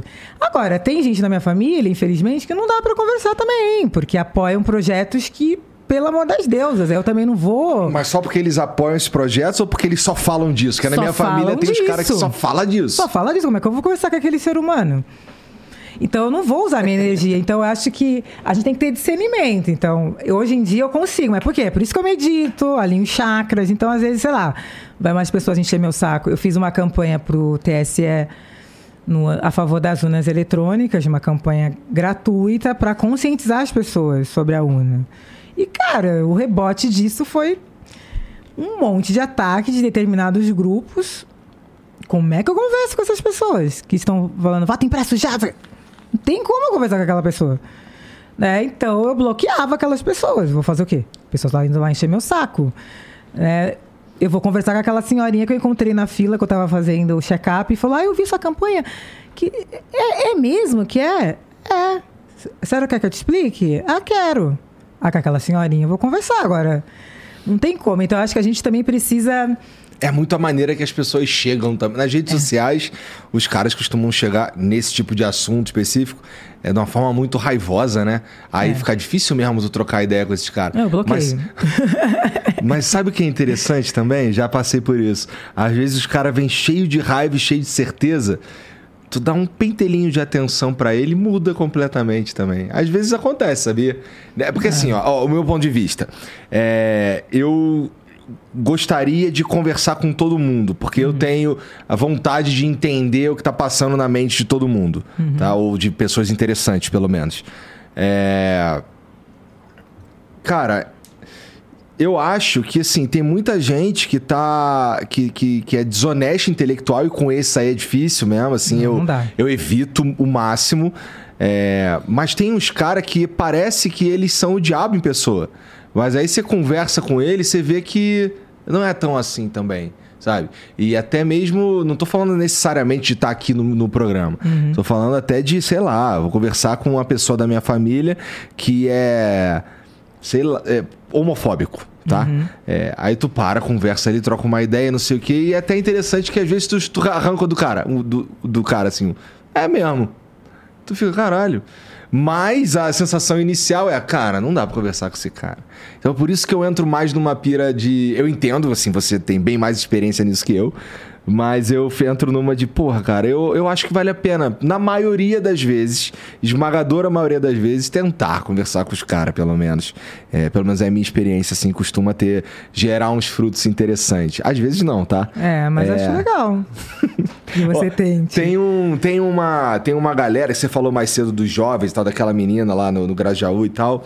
E, pô, é, esses caras aí, para mim, por exemplo, é sempre uma experiência difícil, porque é, eu também já, já tive 18 anos e, da, e, e, eu sei que nessa idade a gente tem certeza de como é que faz o mundo do jeito melhor e tal. E esses caras têm essa certeza exacerbada. Eles. Uhum. É, é, e é, é muito difícil conversar com esses caras também, não é? É, eu tenho uma filha que fez 18 anos ontem. E ela é cheia de certezas, né? É complicado. Mas eu gosto de conversar com os adolescentes. Assim. Ah, eu, eu, eu com isso eu tenho menos, menos, menos vontade, sabe? Eu, eu, eu gosto de conversar com os caras mais velhos. Eu gosto de Por mais que ele tenha umas ideias muito malucas, assim. De vez em quando eu converso com os caras que têm umas ideias muito malucas, eu fico entendendo. Eu, eu, eu, vou, eu parto para uma de entender por que aquele cara pensa daquele jeito ali. Uhum. Entendeu? É claro, mais uma vez, que o desonesto intelectual é diferente. Mas tem os caras que eles são. Eles só viveram a vida de um outro jeito. E uhum. aí você uhum. acaba percebendo isso ao longo da conversa. É que o, desonesto intelectual é difícil de. Não é tão difícil, na verdade, não. Mas assim, quando você saca que ele tá sendo sacana. Aí tu, ah, tá bom então. Eu ah, entendo. É um Nesses momentos, é um quando eu chego nesse momento. Que mais me irrita. Eu, Desonestidade, tá eu já falo, ah, meu, como é que você conversa? Eu já falo, ah, aí, tchau. E Isso aí, acontece muito, né, nas redes sociais. Acontece muito nas redes sociais, com certeza. É, assim, quando a gente está falando de política, acontece pra cacete também. O que me leva ao próximo assunto aqui. Você teve uma experiência com, com Haddad, não foi? Sim. Na política, de certa forma, assim, você não era candidato a nada, você compôs o governo, não foi? Isso, eu fui secretária adjunta de Direitos Humanos em 2016. O que, que você achou dessa experiência aí? Cara, eu gostei muito, por um lado. É, Vou falar primeiro dos desafios, né? É um desafio você ser uma mulher negra gestora, assim. Eu dizia mais para fora da secretaria, porque às vezes eu chegava em reunião, aconteceu algumas vezes. Eu chegar, me apresentar, ah, eu sou a Jamila Ribeiro e tal. Não falava, eu sou a secretária. E a pessoa virar e falar assim, não, mas o fulano agora tem uma reunião com a secretária de Direitos Humanos. Que sou e eu. eu tenho que virar e falar, ah, então, sou eu. Aconteceu muito isso, assim de em recepção, pessoa 2016, logo ali. 2016. Isso me irritava muito, assim, na época, de ter que passar por essas situações. Mas do trabalho em si, foi muito interessante, porque como eu venho do movimento social, para mim era importante ser uma gestora é, que conversava com as pessoas. Então, eu fui até vários territórios na periferia, porque tinham vários projetos, queria entender por que, que não estava funcionando em tal território, convidava as pessoas para ir até a secretaria. E sempre esse choque, às vezes, da que a gente tinha os líderes nos projetos de Juventude Viva na, nas periferias, falou que a secretária quer falar com a gente, né? Quebrar com essa coisa de que porque a gente tem que escutar a população. E para mim foi muito, é, e eu gostava disso, assim. Então a gente fez é, um projeto na época a gente tinha um balcão de direitos humanos na secretaria, que era um, um canal para as pessoas denunciar a violação de direitos humanos. E aí não tinham muitas denúncias. Eu falei, até parece numa cidade como São Paulo. Mas é porque as pessoas não sabiam que, aquele, que aquela política existia. Eu falei, então vamos, como é que a gente comunica? Então a gente fez a, a caravana Juventude Viva, por exemplo, a gente foi. Primeiro a gente ia ao território, perguntava se as pessoas queriam levar lá vários serviços, fazia em, em conjunto com várias secretarias, passava o dia inteiro lá. E aí organizava com a comunidade, a comunidade decidia onde ia ser. E aí a gente fazia, às vezes, em escolas públicas. E foi muito legal esse movimento de ir até os lugares, porque a gente fala a periferia como se fosse uma entidade, mas gente, a realidade às vezes de São de, Miguel Paulista é diferente da realidade de Parelheiros. Então, a gente fala a periferia como se fosse as mesmas coisas. Então, qual é a maior dificuldade aqui? Qual é a maior carência aqui? Então, isso para mim foi legal de ser de trabalhar de uma maneira que é essa maneira que eu acredito, escutando a população agora. É difícil pra caramba. Eu ficar aí na página do MBL várias vezes, você toma muito ataque né? De... É, por quê? que tu lembra de alguma vez que tu foi parar na página do MBL? Lembra, a primeira vez foi porque ele falou que o Haddad tinha é contratado... É que eu sou amigo pessoal do Kim, tá? Só tá. pra... E fui parar lá porque eles falaram que o, o Haddad tinha contratado uma ativista com, é, para ganhar tanto salário. Eu falei, gente, o salário de todos os secretários são iguais, só no portal da transparência né? E era, tipo, ou pessoas desonestas. Aham, tá. As pessoas desonestas faziam assim. É, por exemplo, tinha acabado, tava há meses lá, eu fiquei oito meses. Foi no final da gestão. é, uma pessoa em situação de rua. A pessoa tirava a foto da pessoa, postava e falava: E aí, secretária? Isso Ah, me porra. irritava profundamente. Faziam muito isso. Eu falava: Ah. É, agora a gente vai resolver um problema estrutural desse país em meses. Então as pessoas gostam muito, e às vezes pessoas também do mesmo campo. Tem muito fogo amigo. E era toda hora. Ah, tu não é secretária? Aconteceu tal coisa em tal lugar. E você ficava, meu, você tá ali tentando é, criar políticas. Você já cheguei com a gestão começada. E todo santo dia tinha uma pessoa fazendo esse tipo de coisa. Isso me tirava do sério. Falou, gente, a gente está aqui fazendo um trabalho sério. Como é que a gente vai resolver o problema da cidade inteira? Todo mundo sabe que isso é impossível, mas tem que ser o saco. Ah, não, você não tá aí? Agora você era, mili- você era ativista, agora você tá aí, você vai ter que resolver. Eu falei, ah, claro, eu vou resolver o problema. Se for fazer assim, vai acabar todos os problemas. Eu né? faria também. E aí, isso me irritava. E pessoas do mesmo campo, isso era a coisa que mais me irritava. A pessoa tá fazendo pra encher seu saco, ou porque ela queria estar lá, e é você. E aí, quase todo dia tinha alguma pessoa dizendo que eu não estava trabalhando, sendo que eu trabalhava, sei lá, quantas horas por dia, praticamente. Morava em Santos na época, só conseguia ir para casa de fim de semana quando conseguia. É, porque qualquer problema toca o seu telefone de madrugada. Você tem, às vezes acontece alguma coisa, você tem que ir acompanhar. É, isso era uma coisa que me irritava. Essa questão, eu achei muito pesado. É, a violência política contra mulheres é muito pesado. Né? As coisas que as pessoas falam, o incômodo das pessoas de você estar naquele lugar, das pessoas ficarem duvidando da sua capacidade, achando que você não sabe do que você está fazendo. Então eu sempre falo, o trabalho em si não me dava muito prazer. Eu adorava chegar lá cedo, trabalhar, fazer as políticas, conversar com as pessoas. É, porque tinham 13 coordenações na secretaria, direito fazer a reunião com as coordenações, isso é uma coisa que eu adorava fazer. Agora, essa parte né, de, de ter que lidar com essas coisas é muito duro. Então, eu saí da gestão, eu estava, sei lá, 10 quilos mais magra do que eu estou hoje, muito cansada mentalmente. E aí, quando terminou, eu falei: Meu Deus do céu, nunca mais quero saber de política, ou vou precisar, no mínimo, de um tempo para voltar para esse lugar, porque é dureza mesmo, assim. As pessoas, elas são cruéis. Elas sabem é, que aquilo tá errado, mas elas vão e é um negócio para te derrubar mesmo. É um negócio muito violento. E, pô, é... você acabou de dizer que não quer mais saber de política. Isso é pra vida? Tipo, virar uma deputada é uma parada que, que, que mexe contigo, assim, tu acha que tu vê uma oportunidade nisso? No sentido de, pô, ali eu consigo desenvolver um trabalho maneiro. Ou não? Então, eu falo, nunca digo nunca, é, mas não é algo que eu tenho de planos hoje para minha vida. Porque quando as pessoas falam para mim, né, mas você tem que ir para política, eu falo, gente, eu estudei filosofia política. Política não é só política partidária. Então, as pessoas às vezes acham que é, política é só se você estiver com um mandato. E, cara, eu acho meu trabalho tão político no sentido de democratizar a leitura, publicar livros. No nosso instituto, a gente faz um trabalho é, tão forte com mulheres vítimas de violência doméstica, a população negra, de educação. É um trabalho super político. Então, isso me dá muito prazer também de fazer o que eu faço hoje, né? De chegar numa periferia para fazer um evento e as meninas saberem me chamar pelo meu nome. Isso para mim é uma coisa que eu falo, gente, eu na quando eu era mais nova, é, isso era uma coisa que eu queria para mim. Né? Então, isso para mim é legal. De ir para o Acre, duas mil pessoas. Para Fortaleza, 3 mil pessoas. É, de chegar nas cidades e estar tá lá aquela fila gigante da pessoa querer, porque ela, ela quer ir para um lançamento de livro. Então, isso para mim é muito política, é uma coisa que eu gosto muito de fazer, eu amo o que eu faço. E eu não sei se na política eu, eu teria tanta liberdade, talvez, para fazer isso. As pessoas, ah, mas você nunca vai voltar? Não sei, gente. Eu nunca é, falo com tanta. Né, não sei, ai, nunca vou. Não sei, talvez possa ser que um dia eu queira. Muitas pessoas queriam no passado, eu falei não. Hoje eu estou fazendo outras coisas. Não sei, mas hoje eu estou muito feliz fazendo aquilo que eu faço. Como é que foi o processo do, desse convite aí para você aceitar o convite também de trabalhar com a Haddad?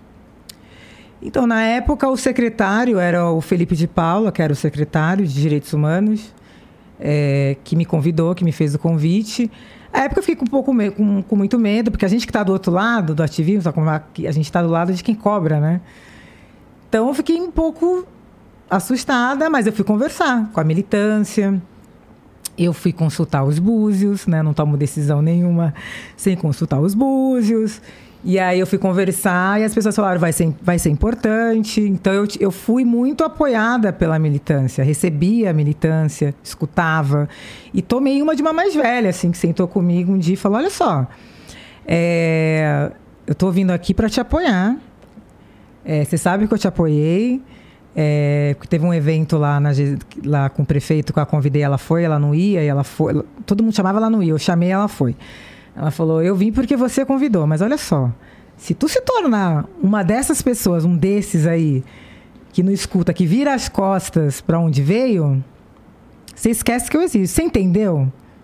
E aí você. claro, entendi. Então, para mim também era isso.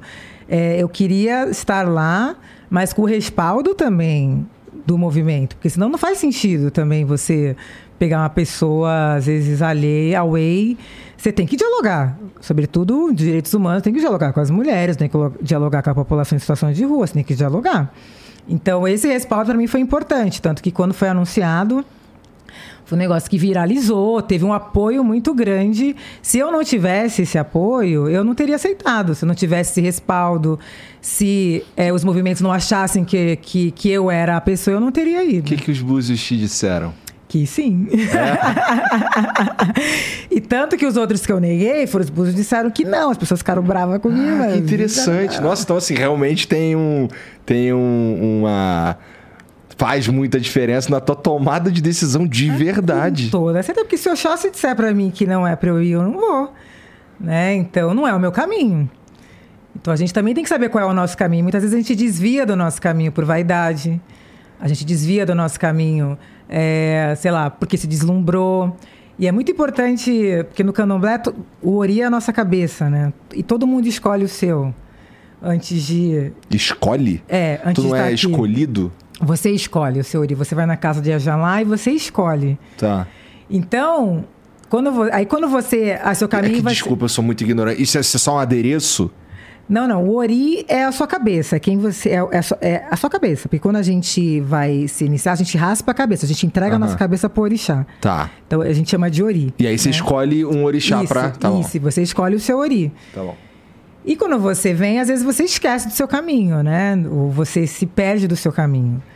Então, eu escolhi esse caminho. O meu caminho ele é, ele é guiado por, por Oxóssi, por Inhansã. Eu escolhi esse caminho antes de eu estar aqui. Esse é o meu caminho.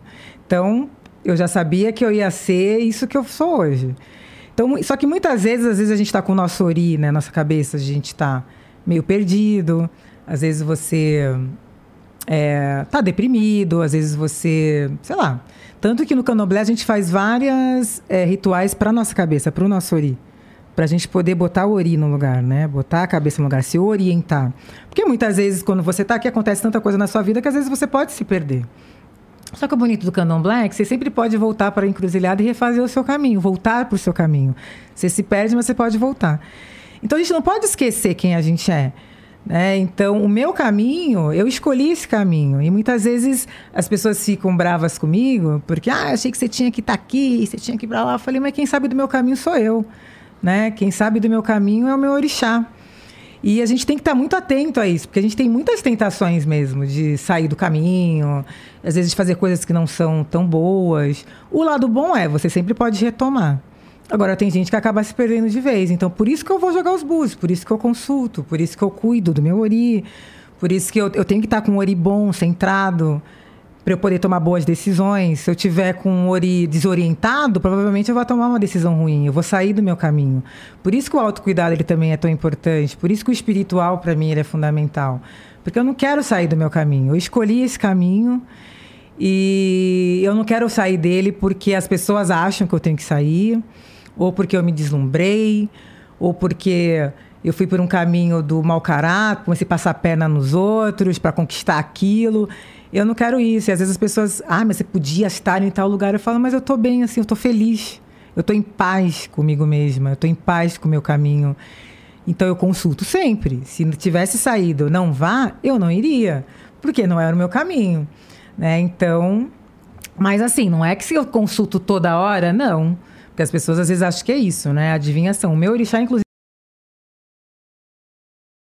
pessoa que saiba tomar as próprias decisões. Então, eu só jogo é, nesse sentido. Às vezes eu jogo porque, sei lá, vou fazer um ritual. É, se for uma coisa muito importante que vai mudar a minha vida, eu vou jogar. Caso contrário, não. Né? Caso contrário, eu já sei o que eu tenho que fazer. Né? Eu já respondo que sim, eu já respondo que não e tal. Agora, quando são coisas que podem mudar muito a minha vida, aí eu vou e consulto. De resto, não. Por isso que eu me cuido tanto, porque eu tenho que estar com uma cabeça boa para saber tomar as minhas próprias decisões e para não sair do meu caminho. Tu dá muita aula ainda? Esse ano eu não, não, não dei aula, é, porque eu dava aula na PUC, mas esse ano, ano passado eu fiz um curso que eu dava na PUC até, de jornalismo contra-hegemônico. Eu fiz uma parceria com o Google. Jornalismo contra-hegemônico. Contra-hegemônico. Cara, isso parece ser bem interessante. Eu fiz uma parceria com o Google e com a Abrage, que é a Associação Brasileira de Jornalismo Investigativo, uhum. e levei esse curso para o YouTube da Feminismos Plurais, que é a minha plataforma. Eu gosto disso também, de é, levar cursos gratuitos, assim, de fazer parcerias.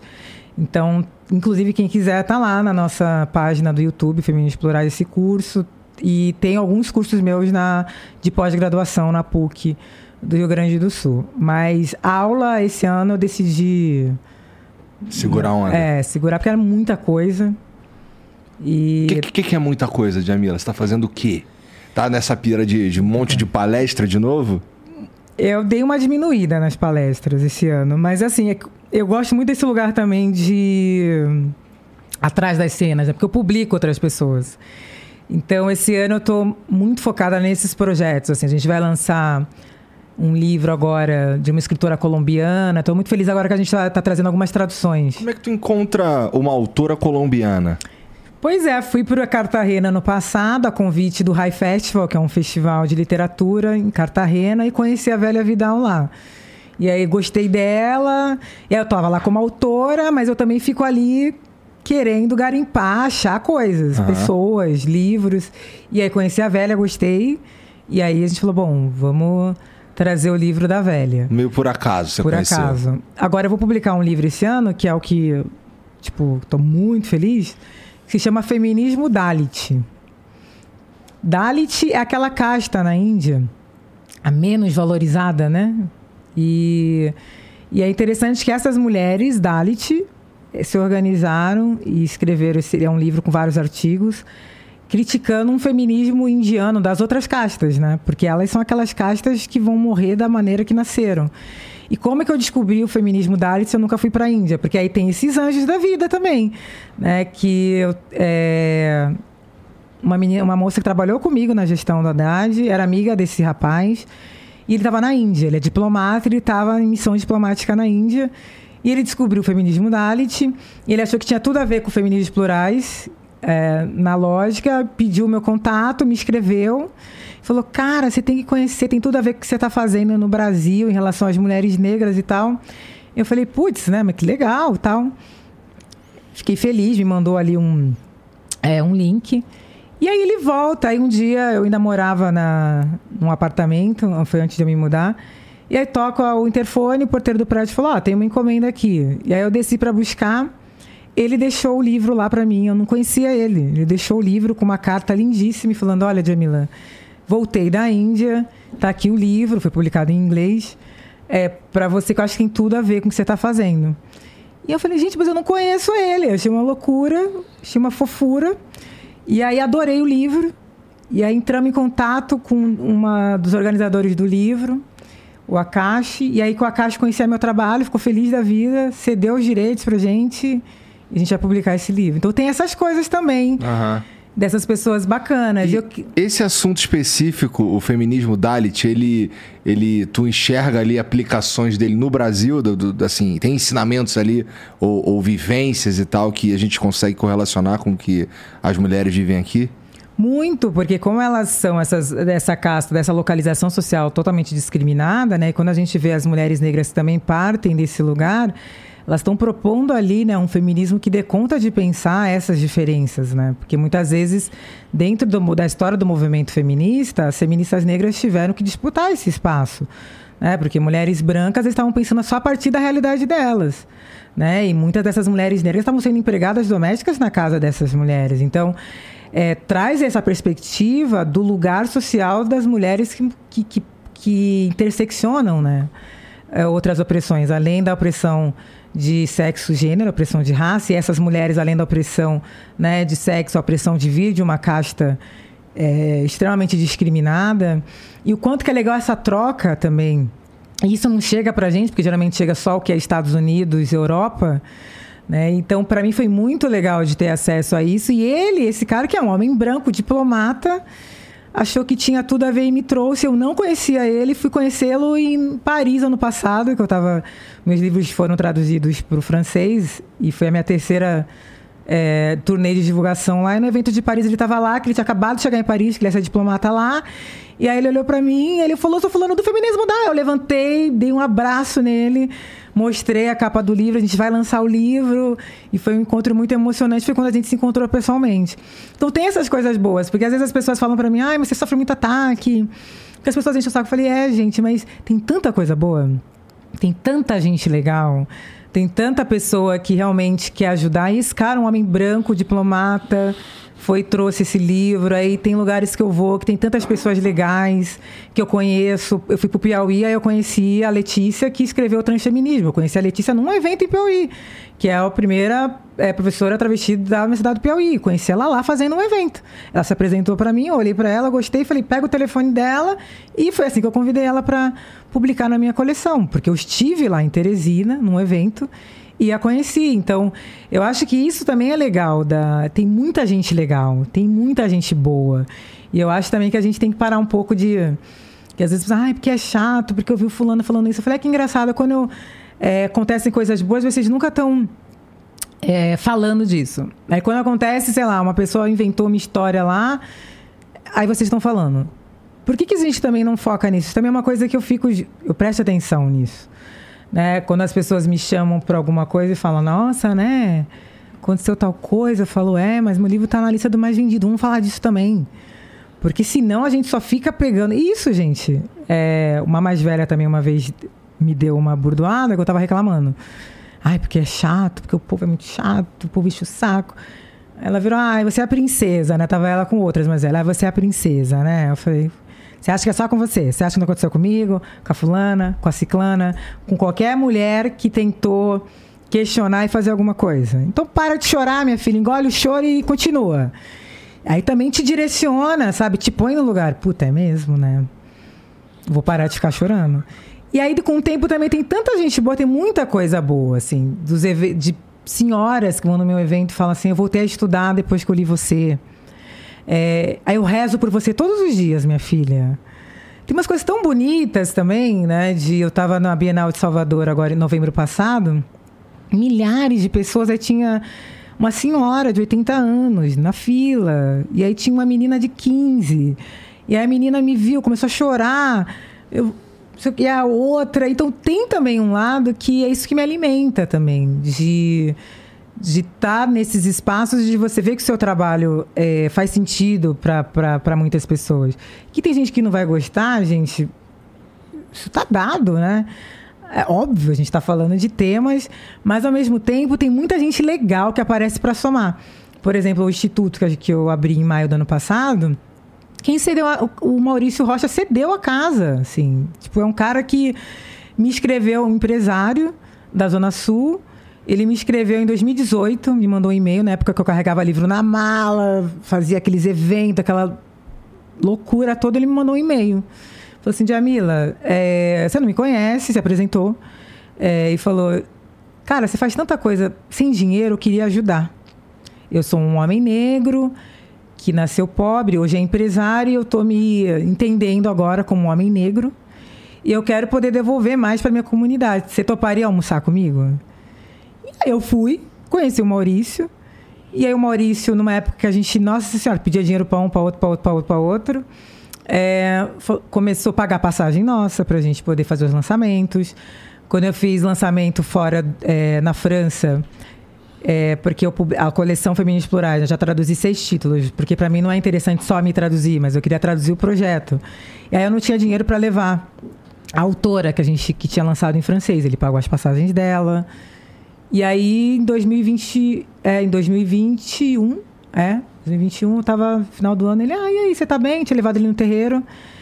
Ele, ah, tô, mas meu, eu queria ter um espaço, sabe, Maurício? Eu não fazia ideia do que o Maurício, se ele tinha. Eu falei, eu queria ter um espaço físico para ter uma biblioteca, para eu poder atender as mulheres e tal, não sei o quê. Aí ele virou e falou assim: Eu tenho imóveis, vou ceder um para você. Eu falei: Quê? Eu vou ceder. E ele cedeu. Então eu só consegui fazer esse instituto porque o Maurício cedeu uma casa pra gente. O fato de eu não ter que pagar aluguel, pô, fez com que eu conseguisse é, abrir um espaço é, que tem biblioteca, inclusive, gente, Alameda Tupiniquins 343, na Zona Sul. Vão lá, tá, abre todos os dias. É, tem atendimento psicológico, jurídico, odontológico, para homens e mulheres. Claro que meu foco são mulheres, mas tem homens que vão, óbvio que vão ser atendidos. Então, tem essas coisas boas também, desses, dessas pessoas que chegam para somar porque acham legal o que você está fazendo e vêm ajudar. Então, o Maurício é uma dessas. Então, tem uma coisa boa também de tudo isso, que é o que eu tento ultimamente focar mais também, apesar das chatices todas que vêm.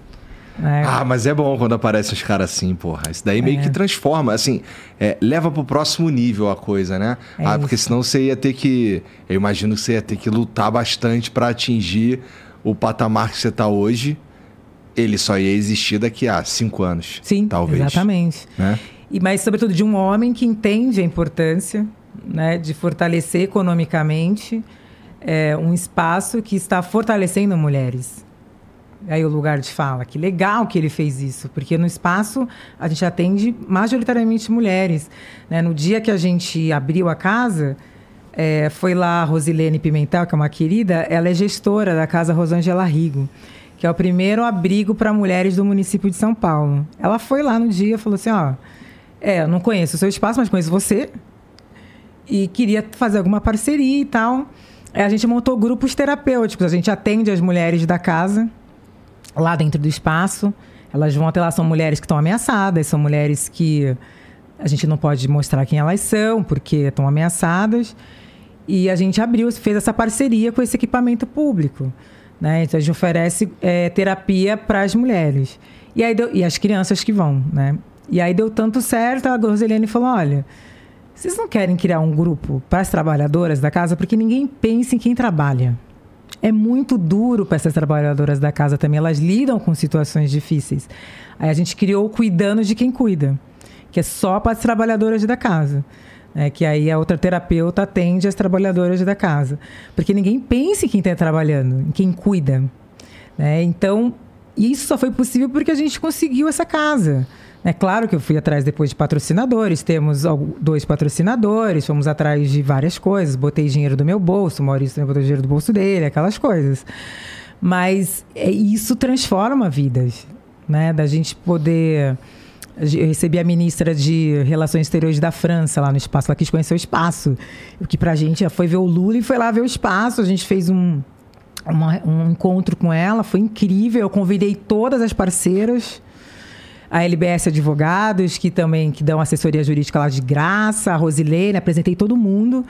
E quando a ministra foi embora, a Rosilene falou: a Rosilene começou a contar porque eu não estou sempre lá, né? Estou fazendo, fazendo outras coisas, tenho a equipe lá fazendo.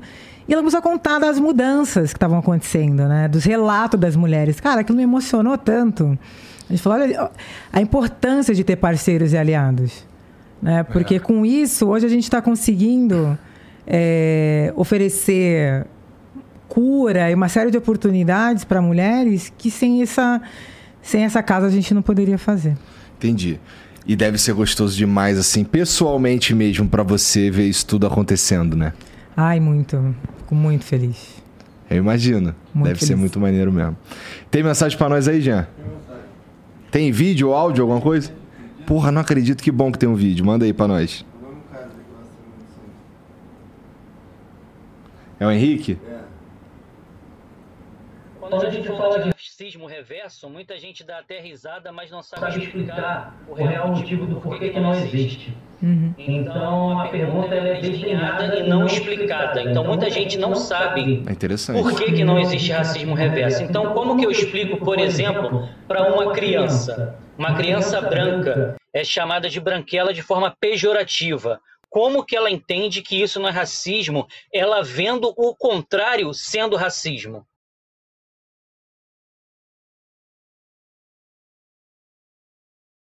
que eu falo sobre o racismo reverso, que eu explico por que, que não existe. Essa pergunta do Henrique é muito importante porque é, a gente confunde. É o primeiro um, um, ponto importante. Sofrer todo mundo sofre, eu acho que e confunde preconceito também com racismo. Preconceito é uma ideia, uma ideia antecipada que todos os grupos têm um a pessoa negra pode chamar outra de branquela, é, pode fazer uma piada é, pejorativa com outras pessoas. Isso existe, infelizmente, e precisa ser trabalhado, precisa ser combatido. Agora, quando a gente está falando de racismo, a gente está falando de um sistema de opressão.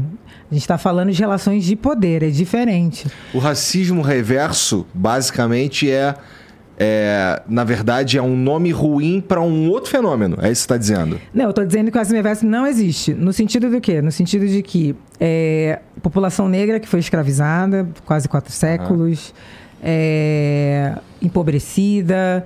Para haver, haver racismo reverso, teria que haver navio branqueiro, os brancos teriam que ter sido submetidos a essa relação desigual de poder. Então, quando eu estou falando de racismo, estou falando de estrutura. Então não existe racismo reverso no, no, sentido de que uma pessoa negra não tem poder estrutural nem institucional de discriminar uma pessoa branca quando o alvo do racismo são as pessoas negras. O alvo do, da polícia, é, da falta de oportunidades, da falta de acesso. A maioria que mora na periferia, que não consegue acessar os espaços de poder. Né? Se a gente olha o Congresso, se a gente olha as universidades, se a gente olha a televisão, os donos do meio de produção são homens brancos. Né? Então a gente está falando de um sistema. Né? Então, nesse sentido, não tem racismo reverso, porque a gente está falando de relações de poder. É uma falsa simetria. Você achar que uma pessoa branca não é seguida no supermercado pelo segurança, ela não é confundida com um bandido, se ela está usando um guarda-chuva, ela não é, ela não passa por essa violência sistêmica. Então o cara ele é chamado de branquelo, é errado, é, mas ele não deixou de ser o grupo que tem o prestígio social. Ele não deixou de ligar a televisão e só ver pessoas como ele em lugares positivos. Ele não deixou de ser o grupo que controla a economia, que controla o dinheiro no Brasil. Ele não deixou de ser os banqueiros, ele não deixou de ser o cara que é o, o cineasta, o cara que é o que tem dinheiro, que mora nos jardins.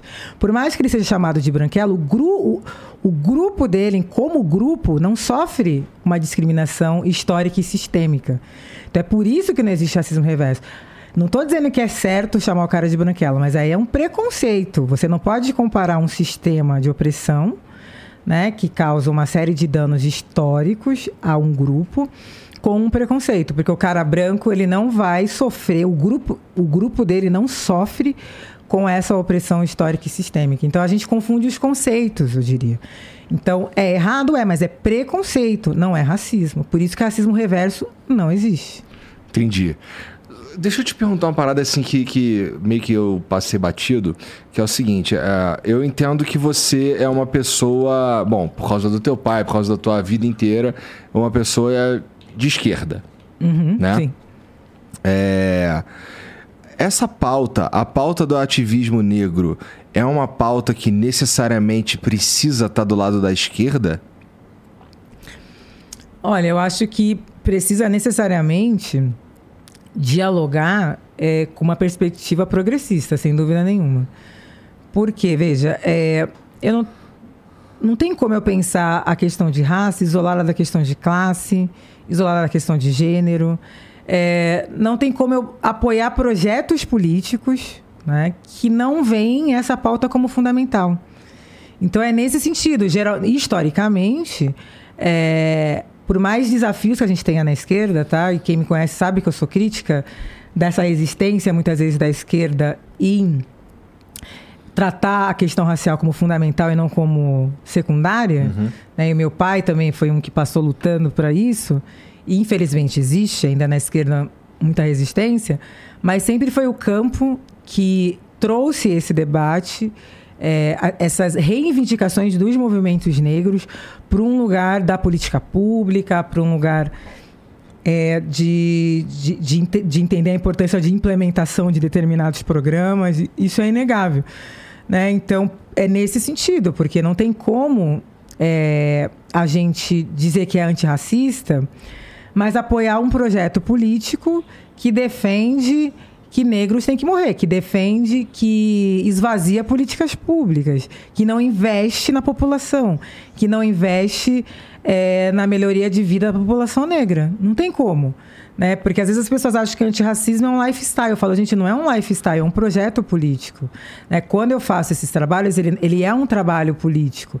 Isso não quer dizer que eu vou deixar de conversar com pessoas de espectros diferentes do meu. Não, eu converso muito, troco ideias.